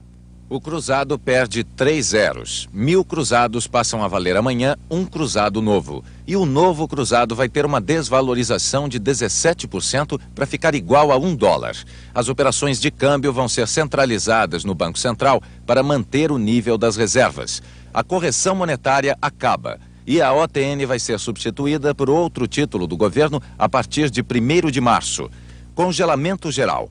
Os preços dos produtos vão ficar congelados por tempo indeterminado. O governo vai divulgar amanhã uma lista de preços para os produtos congelados da cesta básica. Amanhã também entra em vigor uma nova tablita para corrigir prestações e dívidas feitas em cruzados. Ela vai ser calculada com uma previsão de inflação de 28%. As taxas de juros vão ser muito altas para diminuir o consumo e o crédito vai ser limitado para os setores público e privado. O governo só vai gastar o que arrecadar. O governo também vai baixar uma lei para punir os empresários que não cumprirem as determinações da reforma econômica. Uma outra lei está sendo preparada para defender os direitos do consumidor. Deixa, deixa eu começar a fazer pergunta agora em cima desse teu comentário aí, que naquela época, com a economia zoneada do jeito que era, todo mundo virava economista. É, a, você falou que tipo o povo naquela época começava a fazer e até hoje tipo precisava fazer projeção financeira e tudo mais para você ter controle disso e não sofrer tanto com a inflação. Só que, tipo, é uma coisa praticamente impossível de você fazer, pelo menos com a nossa moeda. Primeiro que fica oscilando pra caramba, e querendo ou não, boa parte do nosso mercado depende da, da variação de outra moeda, que é o dólar que o Júnior falou ali que quando ele era pequeno ele foi lá e comprou tudo em dólar porque era o que valia. É uma coisa meio retrógrada, mas se você parar para pensar, até hoje ainda vale a pena, porque todo o sobe e desce do valor da nossa moeda varia de acordo com o dólar. Tipo, o dólar sempre o, vai valer mais. O que acontecia nos anos 80? Primeiro, os salários tinham correção monetária, então de tempos em tempos o salário ele era corrigido você ganhava o que você tinha perdido pela inflação, só que era atrasado, era com delay. Então você estava sempre perdendo alguma coisa. E a população mais pobre, como a gente comentou, ela simplesmente tomava. Ela recebia a correção monetária, era só des lá do patrão, ó, seu salário aumentou tanto por causa da correção, recebeu, gastou tudo e torce para não subir tanto para o mês que vem até a próxima correção. Quem tinha um pouquinho mais de acesso a ativos financeiros, como a gente falou, o pessoal mais rico conseguia se, é, se proteger da inflação, principalmente quem vivia de rendimento. Quem não trabalhava e só tinha dinheiro investido e ganhava rendimento, esse estava tranquilo, porque o rendimento deles era sempre corrigido, né? O, resumindo a sua pergunta, não dava para se livrar do problema da inflação. E isso é. ficou até o começo dos anos 90. Mas deixa eu só responder mais claro pro Cleves, que olha só, naquela época, por exemplo, hoje em dia, se você, você compra o dólar, você compra pelo um preço X, que é o preço mais caro, e você vende o dólar legalmente, não estou falando entre amigos e tudo mais, mas você vai numa casa de campo para vender o dólar, você vende pelo preço menos 2x, ou seja, você paga uma diferença. Você compra por um preço e vende por outra. Naquela época, se você comprasse e vendesse o dólar, você ia estar tá ganhando dinheiro, porque é tão maluco o dinheiro que o dólar seria como se fosse uma cadena de poupança e mesmo essa perda que você teria, você ganharia dinheiro. Hoje em dia, dependendo de quanto você compra o dólar é, e de quanto ele vai subir, se ele subir 5 centavos, você vai estar tá perdendo dinheiro, porque na hora que você vender, você vai vender mais barato do que você comprou, entendeu, Cleves? Por isso que hoje não vale a pena comprar dólar. É, comprar porque dólar. hoje o dólar ele pode tanto aumentar como ele pode diminuir dependendo da política cambial. Ao Sim. contrário da inflação que está sempre subindo, o dólar pode cair hoje, ele não tem uma ligação direta. Nessa época, a ligação dele era quase 100%, então você se garantia tranquilo segurando o dólar, né? Daí outra escrotice que aconteceu antes da gente chegar no plano real foi logo depois que acabou o primeiro governo do Sarney, que na verdade a gente até comentou no PirataCast passado, o governo não era dele, né? Uhum. Era o reino, o governo do Tancredo e tal. O primeiro presidente eleito realmente empossado foi o Collor em 90, em 90 para 91. Que inclusive, Jabor, tem que fazer uma, uma justiça contigo. Eu cortei essa parte lá do podcast de, de protestos. Que você falou que o Collor indicou o congelamento da poupança no dia depois que ele assumiu posse, e foi exatamente isso que ele fez. Eu li Uhum. Eu foi no dia do, do da gravação a gente isso falou aí, não, pô. não foi isso não, demorou, tal, mas foi exatamente. Ele tomou posse num dia. No... Foi no dia seguinte, cara. Ele, ele no dia seguinte deu, deu, deu a Zélia dando entrevista, tava tudo né? congelado. É, eu li foda. até o relato que a Zélia ficou, acho que quase mais que uma hora no Jornal da Globo sendo entrevistada para tentar explicar como que funcionaria o congelamento, da, o confisco da poupança, que era até um limite que, inclusive, esqueci de anotar aqui qual era o limite, que você poderia sacar, né?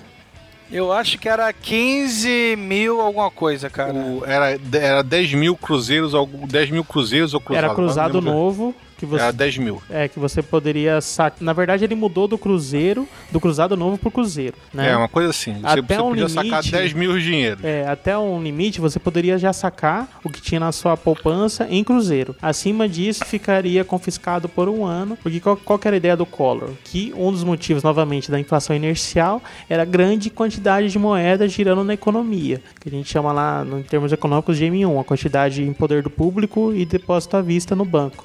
Então, ele congelando isso por alguma época, as pessoas teriam uma- um poder de compra reduzido, então não teria todo o problema de demanda de todo mundo esperar para para consumir novamente e logo depois que liberasse o dinheiro os preços subirem, mas também não deu certo. É, porque na ideia dele, na verdade, ele estava restringindo o consumo, né? Então ele estava matando o consumo durante aquele período e retirando todo o dinheiro do mercado. É, ele falou na, ele falava que ele ia matar a inflação com um tiro só.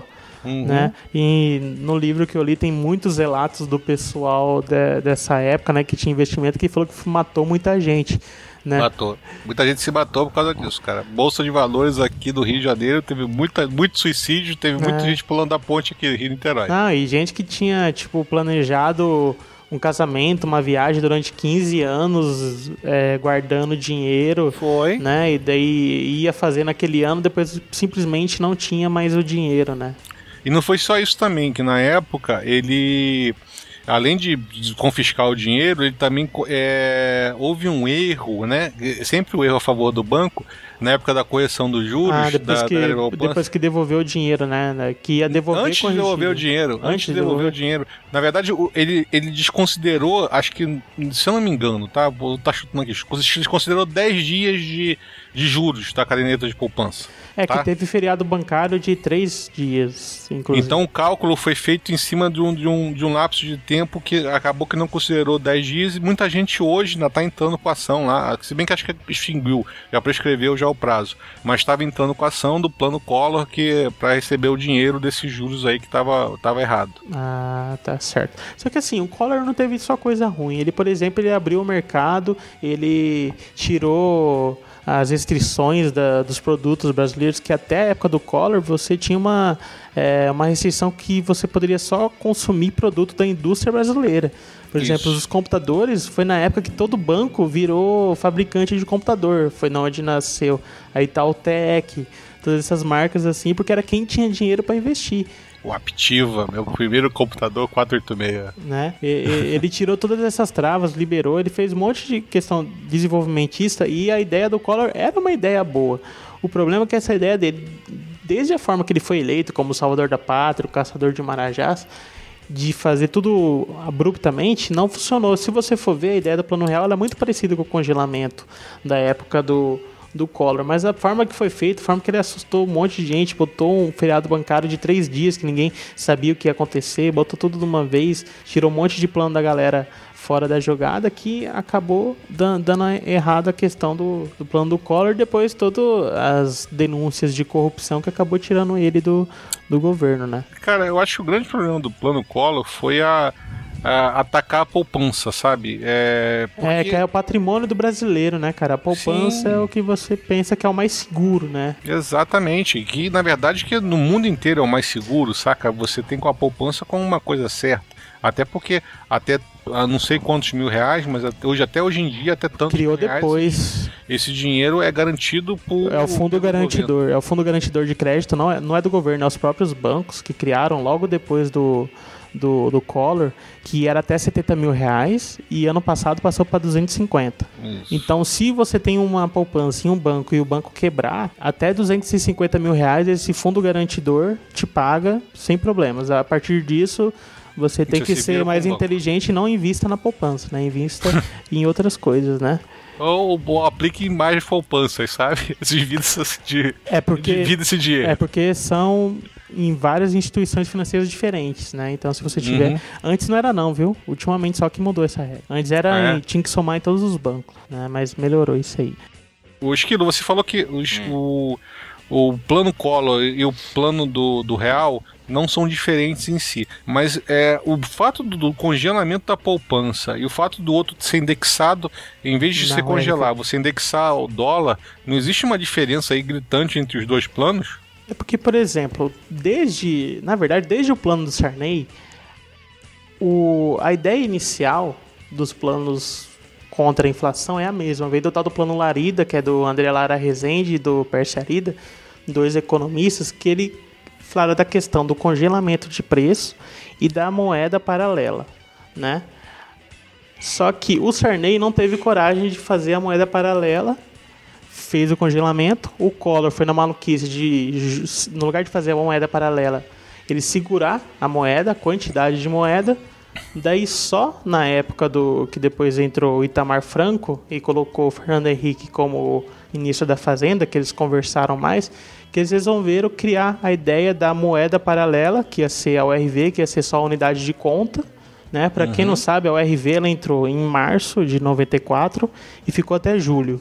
Então, você ficou quatro meses em que é, a inflação ia continuar gerando em cruzeiro, só que ela ia ser corrigida pela URV. A URV começou valendo 600 e poucos cruzeiros e no final de no final de julho ela estava valendo 2.750. Chegou em julho, todos os cruzeiros foram transformados em real. A URV ela foi atualizando o preço, né?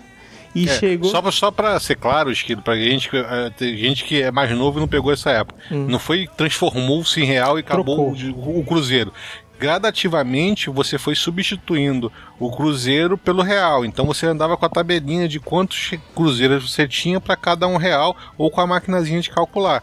Então você tinha do, do, depois de julho você teve um período ainda que os dois cara, dinheiros estavam valendo. Disso, cara. Eu lembro disso, de, de pessoas andarem realmente com tabelinha para converter, é, para ficar mais fácil. Você não andar com a calculadora, o pessoal andava com uma folha A4, aí uma URV, 2,750 duas URV, 5.500. E sabe? Uhum. É, caralho, que coisa tem, maluca. Tem um relato de uma conversa do Fernando Henrique com os economistas que pensaram no, no plano real. Na hora que eles botaram na mesa dele o que, que tinha que ser feito, ele falou: pô, mas 2.750, aí redonda para 3.000 e tal, deixa esse negócio mais fácil. Daí o pessoal falou: não, se a gente quer fazer tudo certinho de uma forma honesta e transparente, tem que ser nem que seja número quebrado em centavo porque senão vai dar o mesmo problema que teve anteriormente. Porque até uma, um deles, que é o Edmar Baixa, ele até reflete o plano real. A diferença maior é que ele foi uma reforma monetária amplamente pré-anunciada, são palavras dele, e integralmente negociada com o Congresso. Porque o que existia antes? O presidente chegava, ó, vai ser assim, Congresso, você é obrigado a aprovar, né? Porque eu tenho maioria no Congresso e tal e por aí vai. O próprio Fernando Henrique, ele não tinha maioria no Congresso, ele teve que negociar, teve que ser aprovado mais tarde e foi durante quatro meses. Durante essa época de quatro meses, a população aprendeu a conviver com o RV. O pessoal aprendeu a gostar do RV. Antes de da RV virar real, já tinha gente colocando plaquinha, vendo coco a um RV ao invés uhum. de vender para o Cruzeiro. Na hora que o, que o real chegou, o pessoal já tinha acostumado a viver com uma moeda desindexada. Era diferente de você fazer um congelamento de um dia para o outro, entendeu? Que todo mundo ficava com medo. Pô, será que eu vou ter coisa para vender? Será que vai acabar os produtos? Então, o, o grande questão do plano real é que ele conseguiu acabar com a inflação inercial sem gerar a demanda reprimida. O pessoal não ficou maluco para comprar, igual os planos anteriores. E além disso, o real para se segurar dos próximos três anos, ele indexou o real ao dólar. Então, Isso. qualquer aumento que a gente, que é o, é o chamado âncora cambial, qualquer aumento que houvesse, o dólar não ia valorizar em cima do, do real, então não ia ter uma inflação de custo, não ia aumentar o, o custo para as empresas né, durante três anos. Só que isso, toda vez que falar ah, o dólar ficou igual ao real, o governo tem que se fuder, porque toda vez que o dólar ter pressão para sumir, o governo tem que sair vendendo dólar, bancar ele o dólar mais barato e daí quando tiver mais barato ele também tem que comprar. Ou seja, todo o esforço para o dólar ficar igual ao real é o governo que paga. Então por isso que isso. não pode ficar o tempo inteiro pareado. É, e também teve um problema também que durante esse período aí que estava segurando-se o dólar, é, foi a Argentina, né, Esquilo, que tinha um plano muito parecido o plano com austral. o, o plano austral, né? Ela deu problema lá e acabou quebrando, né, o, o país inteiro quase. Então, e o dólar foi pra puta que pariu, que gerou um medo no mercado aqui desgraçado também, né? Isso é o que um monte de gente também hoje faz esse diagnóstico. Por que, que o plano real deu certo? Primeiro, que ele pegou o que deu errado no Sarney, no plano cruzado, no plano cruzado novo, e pegou o que aconteceu na Argentina e Israel, porque todos os dois foi em cima do plano Larida, dos economistas brasileiros, que levou lá para os Estados Unidos, né? Na, na, na discussão lá do da, da OMC, o, Organização Mundial do Comércio, né? Uhum. E a, a Argentina, que estava com o mesmo problema, ela criou o plano astral, mas o que esse problema do plano astral foi dois. Ele não fez a âncora cambial na época e não segurou as contas públicas, porque grande coisa também no Brasil foi o ajuste fiscal. Servidor público, eu converso com a galera mais antiga do IBGE, eles odeiam o Fernando Henrique. Porque teve arroxo salarial de mais de 10 anos sem um aumento Sim. O Fernando Henrique ele forçou isso. O, o governo, a partir de 94, criou poupança. Ele gastava menos do que ele recebia. Então, ele não precisou botar moeda para aumentar a inflação. E a Argentina. também teve as primeiras alterações de Seguridade Social, de INSS, fator de correção, etc. Tudo foi tudo o Fernando Henrique que É. que bolou isso aí e botou isso em prática. É, porque um parêntese aí, em 88, a, a Constituição botou todo mundo que trabalhava no governo virar estatutário. Então, de uma hora para outra, todo mundo virou servidor público, a, inchou gigantemente a, a máquina e ficou muito mais caro para o governo se manter. Mas isso à parte, o que, que eu estava dizendo? Que o Plano Real ele pegou a experiência do cruzado, do que deu errado na Argentina, que não foi não ter âncora cambial e não ajustar os gastos do governo e o que deu certo em Israel. Em Israel deu certo o plano do governo de criar uma moeda paralela, né? Fazer igualzinho o plano real. E lá eu não lembro o nome das moedas, né? Mas também não adianta falar aqui que ele criou uma moeda nova, depois de três anos voltou para a moeda antiga e tudo deu certo. Então, no real pegou tudo isso que deu certo nos outros países, vamos fazer aqui. E principalmente resumindo do plano, plano real que foi junto com o brasileiro. Tipo, em, do- em quatro meses todo mundo tava gostando do real. Vamos lá, vamos acabar com essa inflação. E convenceu tanto que o Fernando Henrique foi eleito com, sei lá, 70, 80% no primeiro turno, não foi? Não lembro de, de lembro. cabeça. Mas, não. mas foi algo muito popular. Lembra que eu falei que o dinheiro é muito uma questão de fé? É, mas logo depois ele da eleição da reeleição dele teve um problema lá Ele que tirou a tinha âncora garantido. cambial. Ele tinha garantido que os, todo mundo poderia pegar empréstimo em dólar, que não ia ter problema, e todo mundo que pegou empréstimo em dólar se fudeu, que o dólar foi de 80 centavos a 2,20. É o que eu falei, a âncora cambial ele segurou só no primeiro mandato, porque como eu falei, o governo tem que pagar a âncora cambial, Uhum. né? Então chegou um momento que ele teve que soltar logo depois que ele foi reeleito, ele teve que soltar porque Que é não o- aguentou a pressão. Ou ele soltava ou o Brasil quebrava, cara. Foi uma Exatamente. decisão difícil, mas tolo foi quem acreditou na história do governo dizer É. que poderia pegar empréstimo em dólar. É porque o, o que dizem que o remédio para inflação ele é sabido, ele é fácil. Né? Só que ele é antipopular. É você diminuir gasto do governo, você não dá tanto incentivo para a demanda. Assim você acaba com a inflação.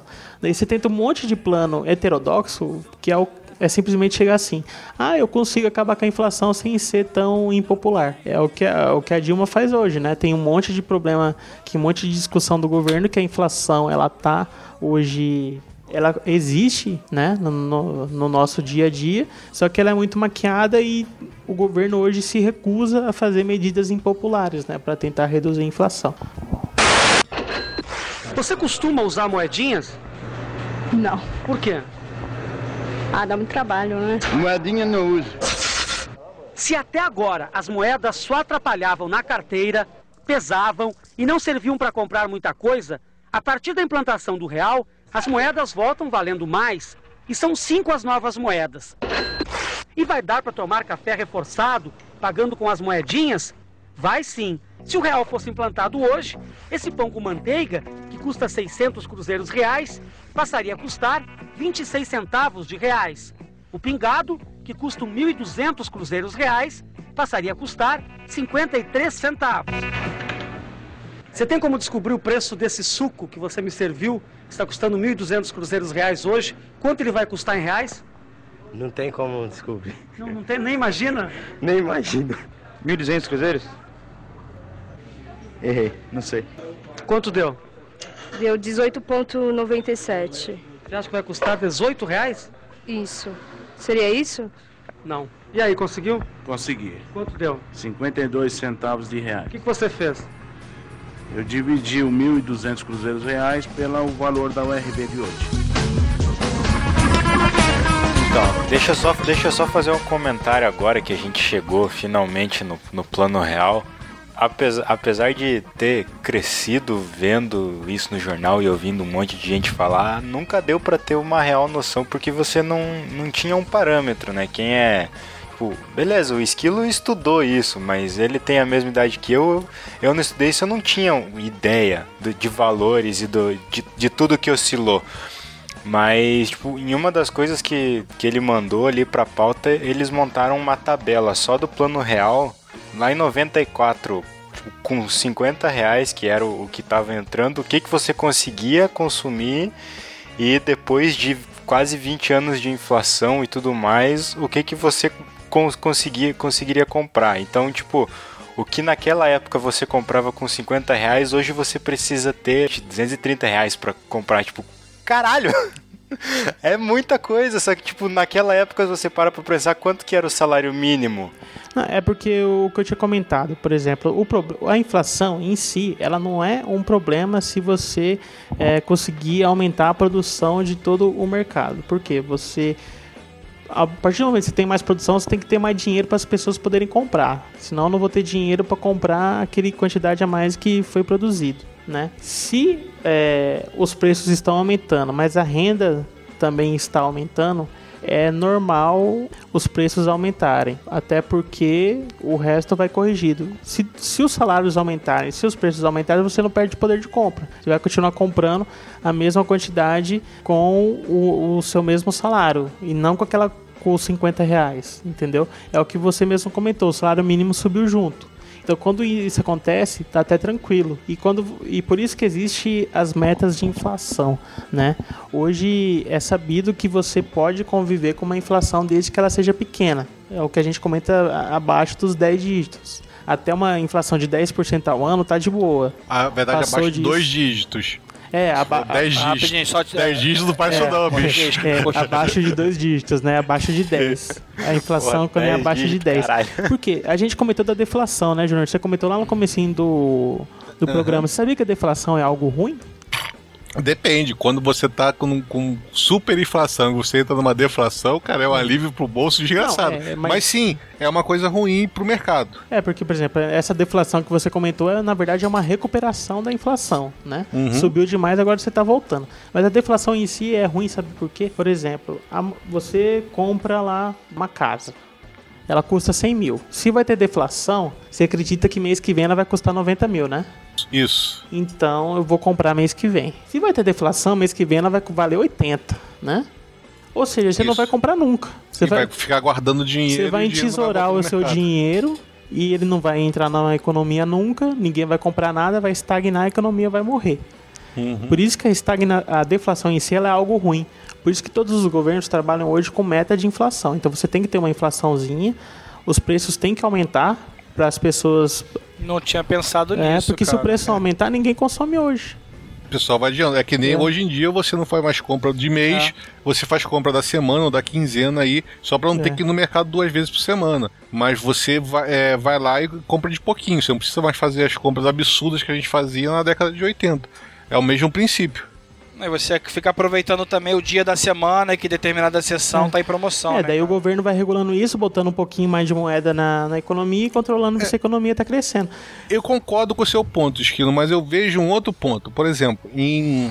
Na época, eu vou te falar por, por, por base do salário mínimo. Que depois que o dólar equalizou, eu meio que larguei da cotação de dólar. Então, depois de 94, eu sou meio perdido com cotação de dólar, mas me fixei na, e me indexei no salário mínimo.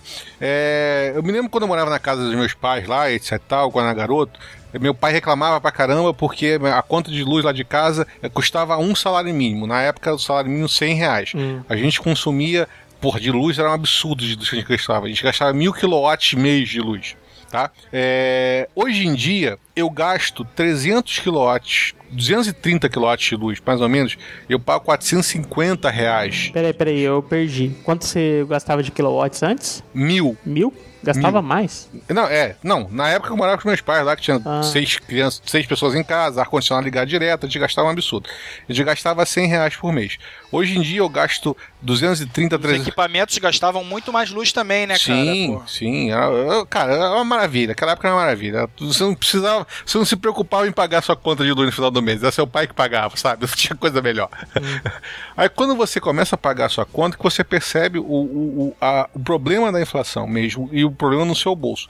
Hoje em dia, eu, eu gastando muito menos, eu gasto um, menos de um quarto do que eu gastava na, na época, saca? Hum. E eu pago 450 reais, que é mais do que a metade do salário mínimo.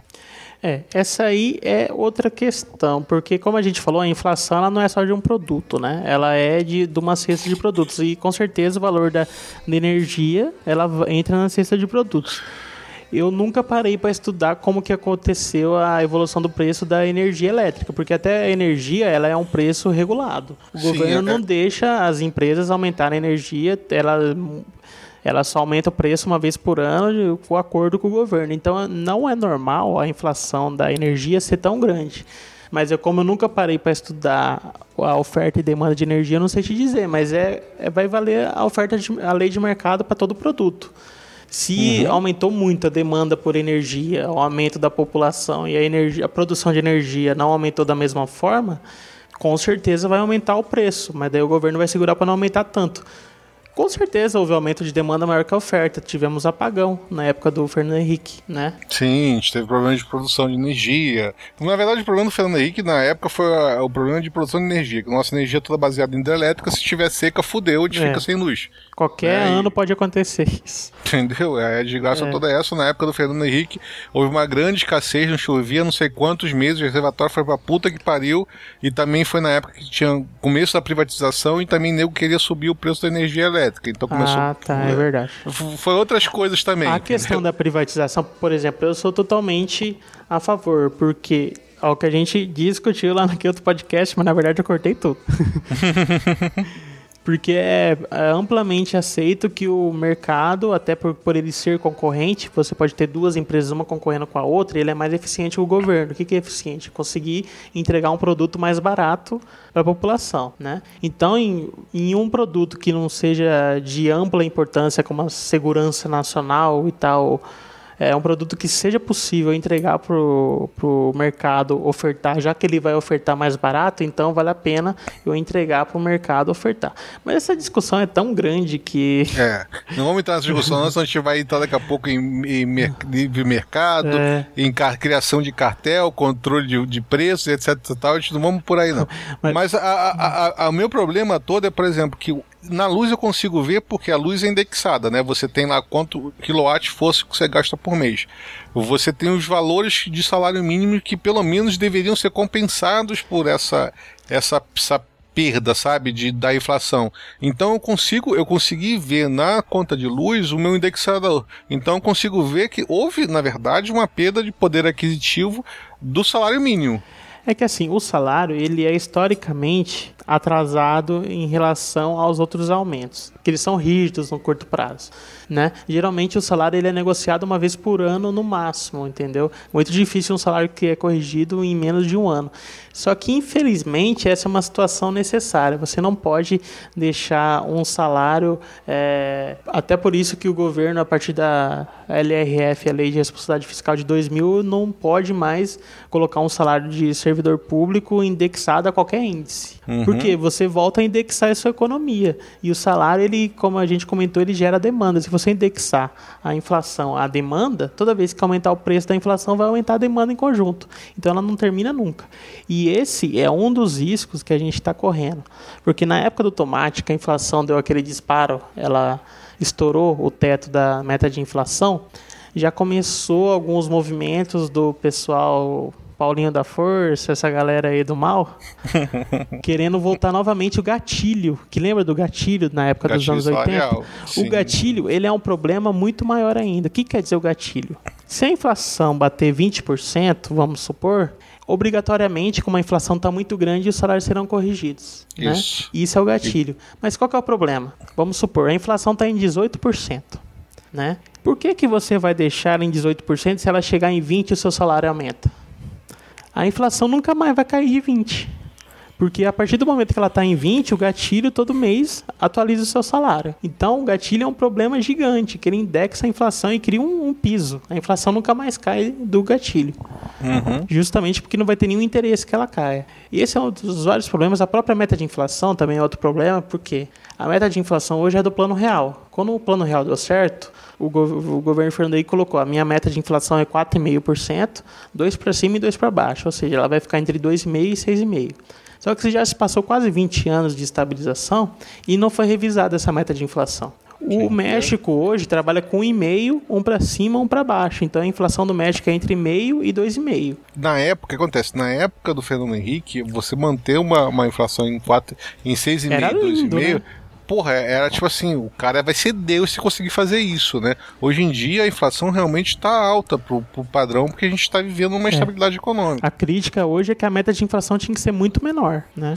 O comportamento dos preços na economia brasileira está pondo em lados opostos o governo e um grupo grande de economistas. O motivo da divergência é um determinado aspecto da inflação, a variedade de produtos e serviços que tiveram reajustes acima da média. Na casa, onde agora tudo é em dose dupla, Renata e a mãe sentiram o peso da inflação. E não foi só no leite. É mercado, é a farmácia. Eu estou com obra em casa, a obra está muito cara, o custo de vida está bem alto. Da feira, então, que eu fui ontem, que eu levava um dinheirinho, agora não dá para nada. O brasileiro já percebeu no bolso. A inflação não tem mais um único vilão. Além dos alimentos que subiram muito e têm um grande peso no índice, há outros responsáveis pela alta. Para os economistas, o aumento de preços está generalizado. Nos últimos 12 meses, dos 365 itens que compõem o IPCA, mais da metade subiu acima da inflação do período e quase 40% registraram aumentos superiores a 9%, segundo cálculos da Fundação Getúlio Vargas. Trata-se de uma inflação bem disseminada, é um fenômeno generalizado. Essa disseminação é bem é, é, tem sido crescente, né? Mas aí falando de inflação, a gente já falou de inflação, já falou de, de, de acesso à economia, de, de, de problemas de, de, da classe baixa e a facilidade do crédito hoje, Esquilo. O, o, problema do, do crédito muito fácil, mas os juros muito altos. É, daí tem vários problemas hoje que está afetando a população. O problema do crédito ele ataca de duas formas. Primeiro, a população hoje está estagnada em termos de endividamento que a gente em economia a gente chuta um valor, por exemplo, de 30%, que é o tanto que as famílias podem se endividar da sua renda para ter uma, um fluxo de caixa saudável, ou seja, o salário do mês que vem não ser comprometido pelo de hoje, pela despesa de hoje, né? Uhum. Só que o crédito hoje, ele tem uma distorção, porque o crédito normalmente, que, como que ele deve ser? Ele deve ser barato do que fácil, por quê? Se você... E deve ser mais barato do que mais fácil. Sim, por exemplo, se o que, que é a facilidade? É o risco. Se eu sou uma pessoa que dificilmente paga um, paga um crédito, eu sou um mal pagador, então o meu crédito deve ser caro. Eu tenho que pagar um juros altão. Então ele é difícil. Se eu sou um bom pagador, se eu pago muito bem meu crédito, ele deve ser barato. Né? É assim que se faz. No Brasil, o que, que, qual que é a distorção que aconteceu? O crédito hoje ele é muito caro, ele tipo cobra 6 7%, 10% ao mês, só que ele oferece para todo mundo. Você não tem praticamente nenhuma restrição de crédito. Mas isso não é um problema da análise de crédito nossa ser uma merda foda? O cara só analisar crédito porque você está devendo ou não o SPC Serasa? É, em economia a gente chama isso de risco moral. O que é o risco moral?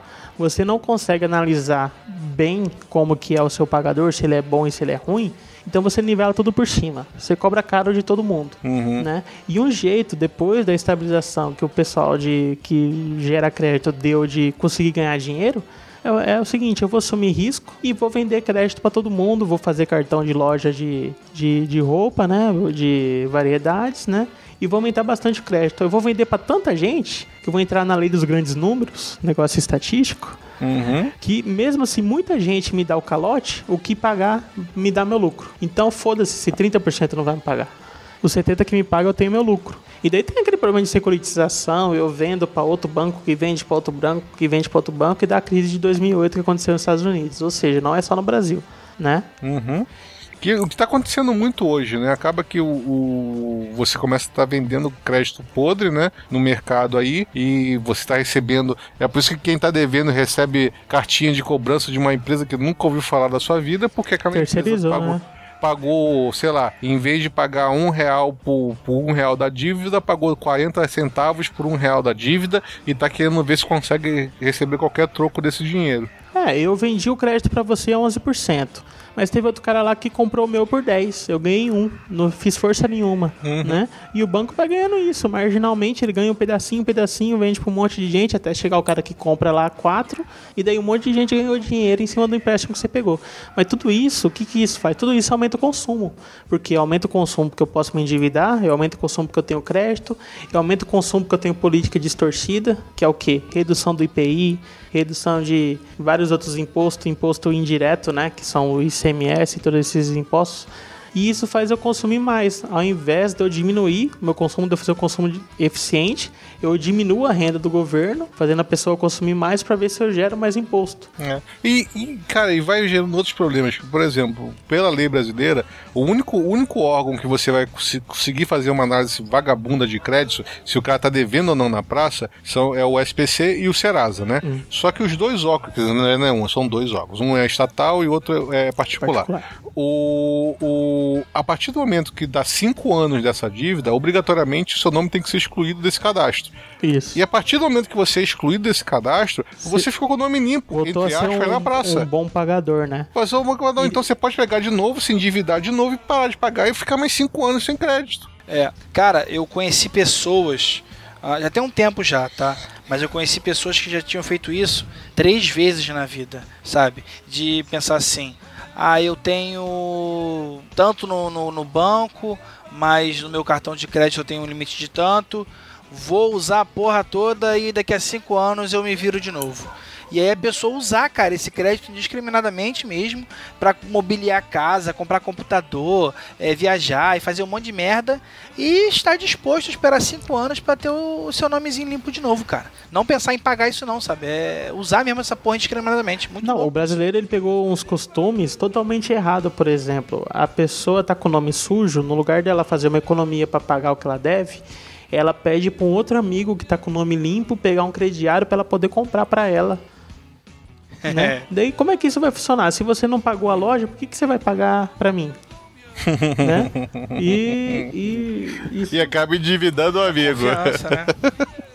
É, cara, mas você também entra num problema aí sério, porque acontece também, por exemplo, essa história também. Primeiro tem um cara que é esperto, né, e quer se dar bem em cima de tudo. Mas também tem um problema do crédito. Você, por exemplo, você ficou sem pagar um cartão de crédito. Se você estourou, você chegou perto do seu limite e não conseguiu pagar o cartão de crédito no mês seguinte, a possibilidade, a probabilidade de, de, de esse crédito não se pagar, de você não conseguir pagar esse cartão de crédito, é de 90%. Porque vai. O dinheiro que você não conseguiu pagar esse mês vai ser acrescido de juros, sei lá de quantos por cento em cima dessa, dessa sua dívida, e você vai ficar rolando dívida até, até você não conseguir mais pagar esse arrolamento. Eu brinco que pagar mínimo de cartão de crédito devia ser crime hediondo.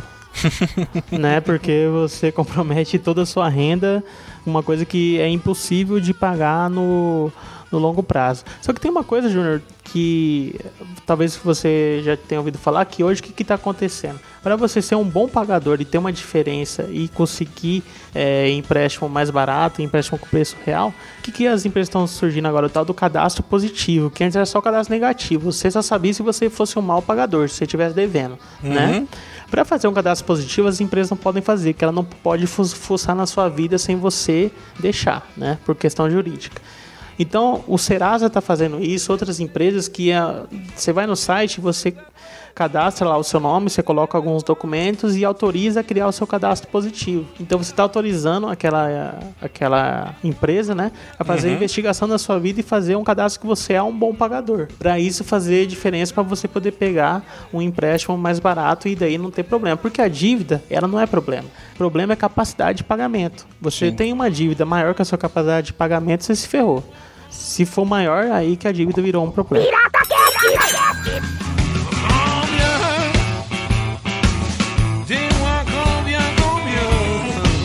Mas então, galera, esse assunto foi meio complexo. Eu aqui, como economista, tentei deixar o mais lúdico possível, de colocar mais curiosidades do que fatos, mas é, é difícil, né? Só que o que, gente, o que eu que eu dou é que não tente deixar as finanças como um monstro na sua vida. Tem que ser algo é, que você tem que aprender a lidar, porque primeiro, quem for querer lidar no seu nome, ele vai cobrar alguma coisa em cima. E geralmente não é barato. A minha hora de trabalho, por exemplo, é cara. Se vocês quiserem. né? E, e você fica pior ainda se você cair na mão um banco, porque o banco ele ganha dinheiro com dívida, porque dívida ele cobra juros muito mais caro. Então, outra dica também é não confie em bancos né? Mesmo a pessoa que, às vezes, o, o, o coaching financeiro, quem está te dando uma, uma consultoria, é melhor até ele cobrar, porque ele, o que ele está te cobrando é o real. Ele vai te cobrar, por exemplo, 100 reais por hora, mas ele vai te dar as dicas certas para você melhorar a sua vida financeira. Pior é o banco que não te cobra nada, mas de juros ele te cobra muito mais do que o que você está vendo, né? Ou tenta te vender alguma coisa que você não precisa para te dar mais crédito. Cara, se você soubesse a, a, raiva que eu, que eu fiquei da Vanessa por causa de uma porra de um pique que ela, que ela pegou, maluco. Aí, ah, amor, porque, capitalização. Um pique pra gente, uhum. é, pra gente economizar e não sei o que. Aí eu fui ver as regras dessa porra, cara. Durante quatro não anos, pode sacar. vou tomar 60 reais dela. Não, olha só. E aí, depois dos quatro anos, o que ela tem para receber é exatamente 60 vezes 48. Não vai receber nada de juros. Você tá dando dinheiro nada. pro banco para ele fazer um monte de coisa, né? E é, ele não vai é, te dar não, nada. Na esperança de que você pode ganhar um sorteiozinho ou outro que você vai estar tá segurando o teu dinheiro lá. E... Né? Agora, se ela abandonar, por exemplo, olha só, se a gente depois de um ano ela deixar de pagar esses 60 reais que resolver cancelar, aí ela vai receber assim, 60 vezes 12 vai dar 720, é isso? Não sei. É, né? Por aí. 720. É, em vez dela pegar 720, pega 540, alguma coisa Taxa assim. de administração. Ou seja, nem o dinheiro que ela gastou, que ela botou nessa porra, ela vai receber de volta. Maluco, sabe? E, e pior assim, Ai, amor, eu fiz pra gente economizar. Eu falei, caralho. É porque o banco ele tem um problema, que ele tem meta. Então quase todo gerente que te atende, ele tem que vender, mesmo se ele sabendo que aquele negócio não presta, ele tem que te vender. E, e eu não sei se você teve registro, eu acho muito difícil que a Vanessa tenha registrado. Caso o gerente falou para você, ó, isso é uma capitalização, isso é um investimento, você pode fazer uma denúncia no Banco Central e ele tem que te pagar uma multa, porque é proibido vender capitalização como investimento. O Banco Central não deixa vender capitalização como investimento, porque não é, ele é simplesmente um sorteio. Se você for uma pessoa sortuda, você vai ganhar no final, entendeu? Ele nem pode ser vendido como investimento. Né? E outras coisas que eu, eu posso dar de dica para vocês. É, na CBN tem uma comentarista de finanças lá, a Maria Luque, que ela até comenta no Jornal da Globo. Eu recomendo para vocês é, escutarem, que ela dá dica de finanças todo dia. Esse podcast eu fiz a pauta muito em cima de dois livros, caso vocês gostaram do tema e quiserem ler. Um é do Alexandre Versignazzi, ele é editor da Super Interessante, o editor-chefe lá, né? Que chama Crash. É um livro muito bom, que conta toda a história do dinheiro, desde a Roma lá, que eu comentei para vocês, até os dias de hoje. E outro é um livro também da Miriam Leitão, que ela conta exatamente o nome que eu utilizei na pauta aqui, a saga brasileira. Que ela conta dos anos 60 até os anos 90, como é que foi a economia, e conta os bastidores, ela, tipo, ela conta é, diálogo que o Fernando Henrique teve com o economista, que o Sarney teve com, com o chefe da fazenda dele e tal. Muito interessante ler esse livro, eu recomendo. Vai ter os links todos no post. Maravilha, então, Estilo. Já que Jabu tá tentando matar o monstro da conexão.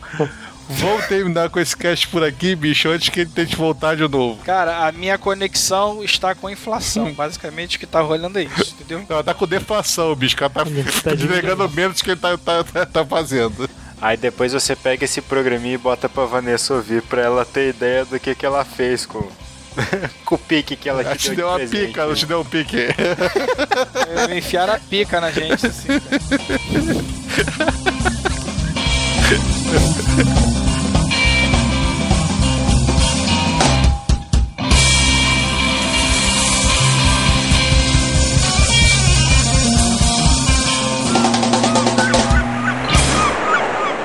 Parando, Cora Maranjas. Já repara.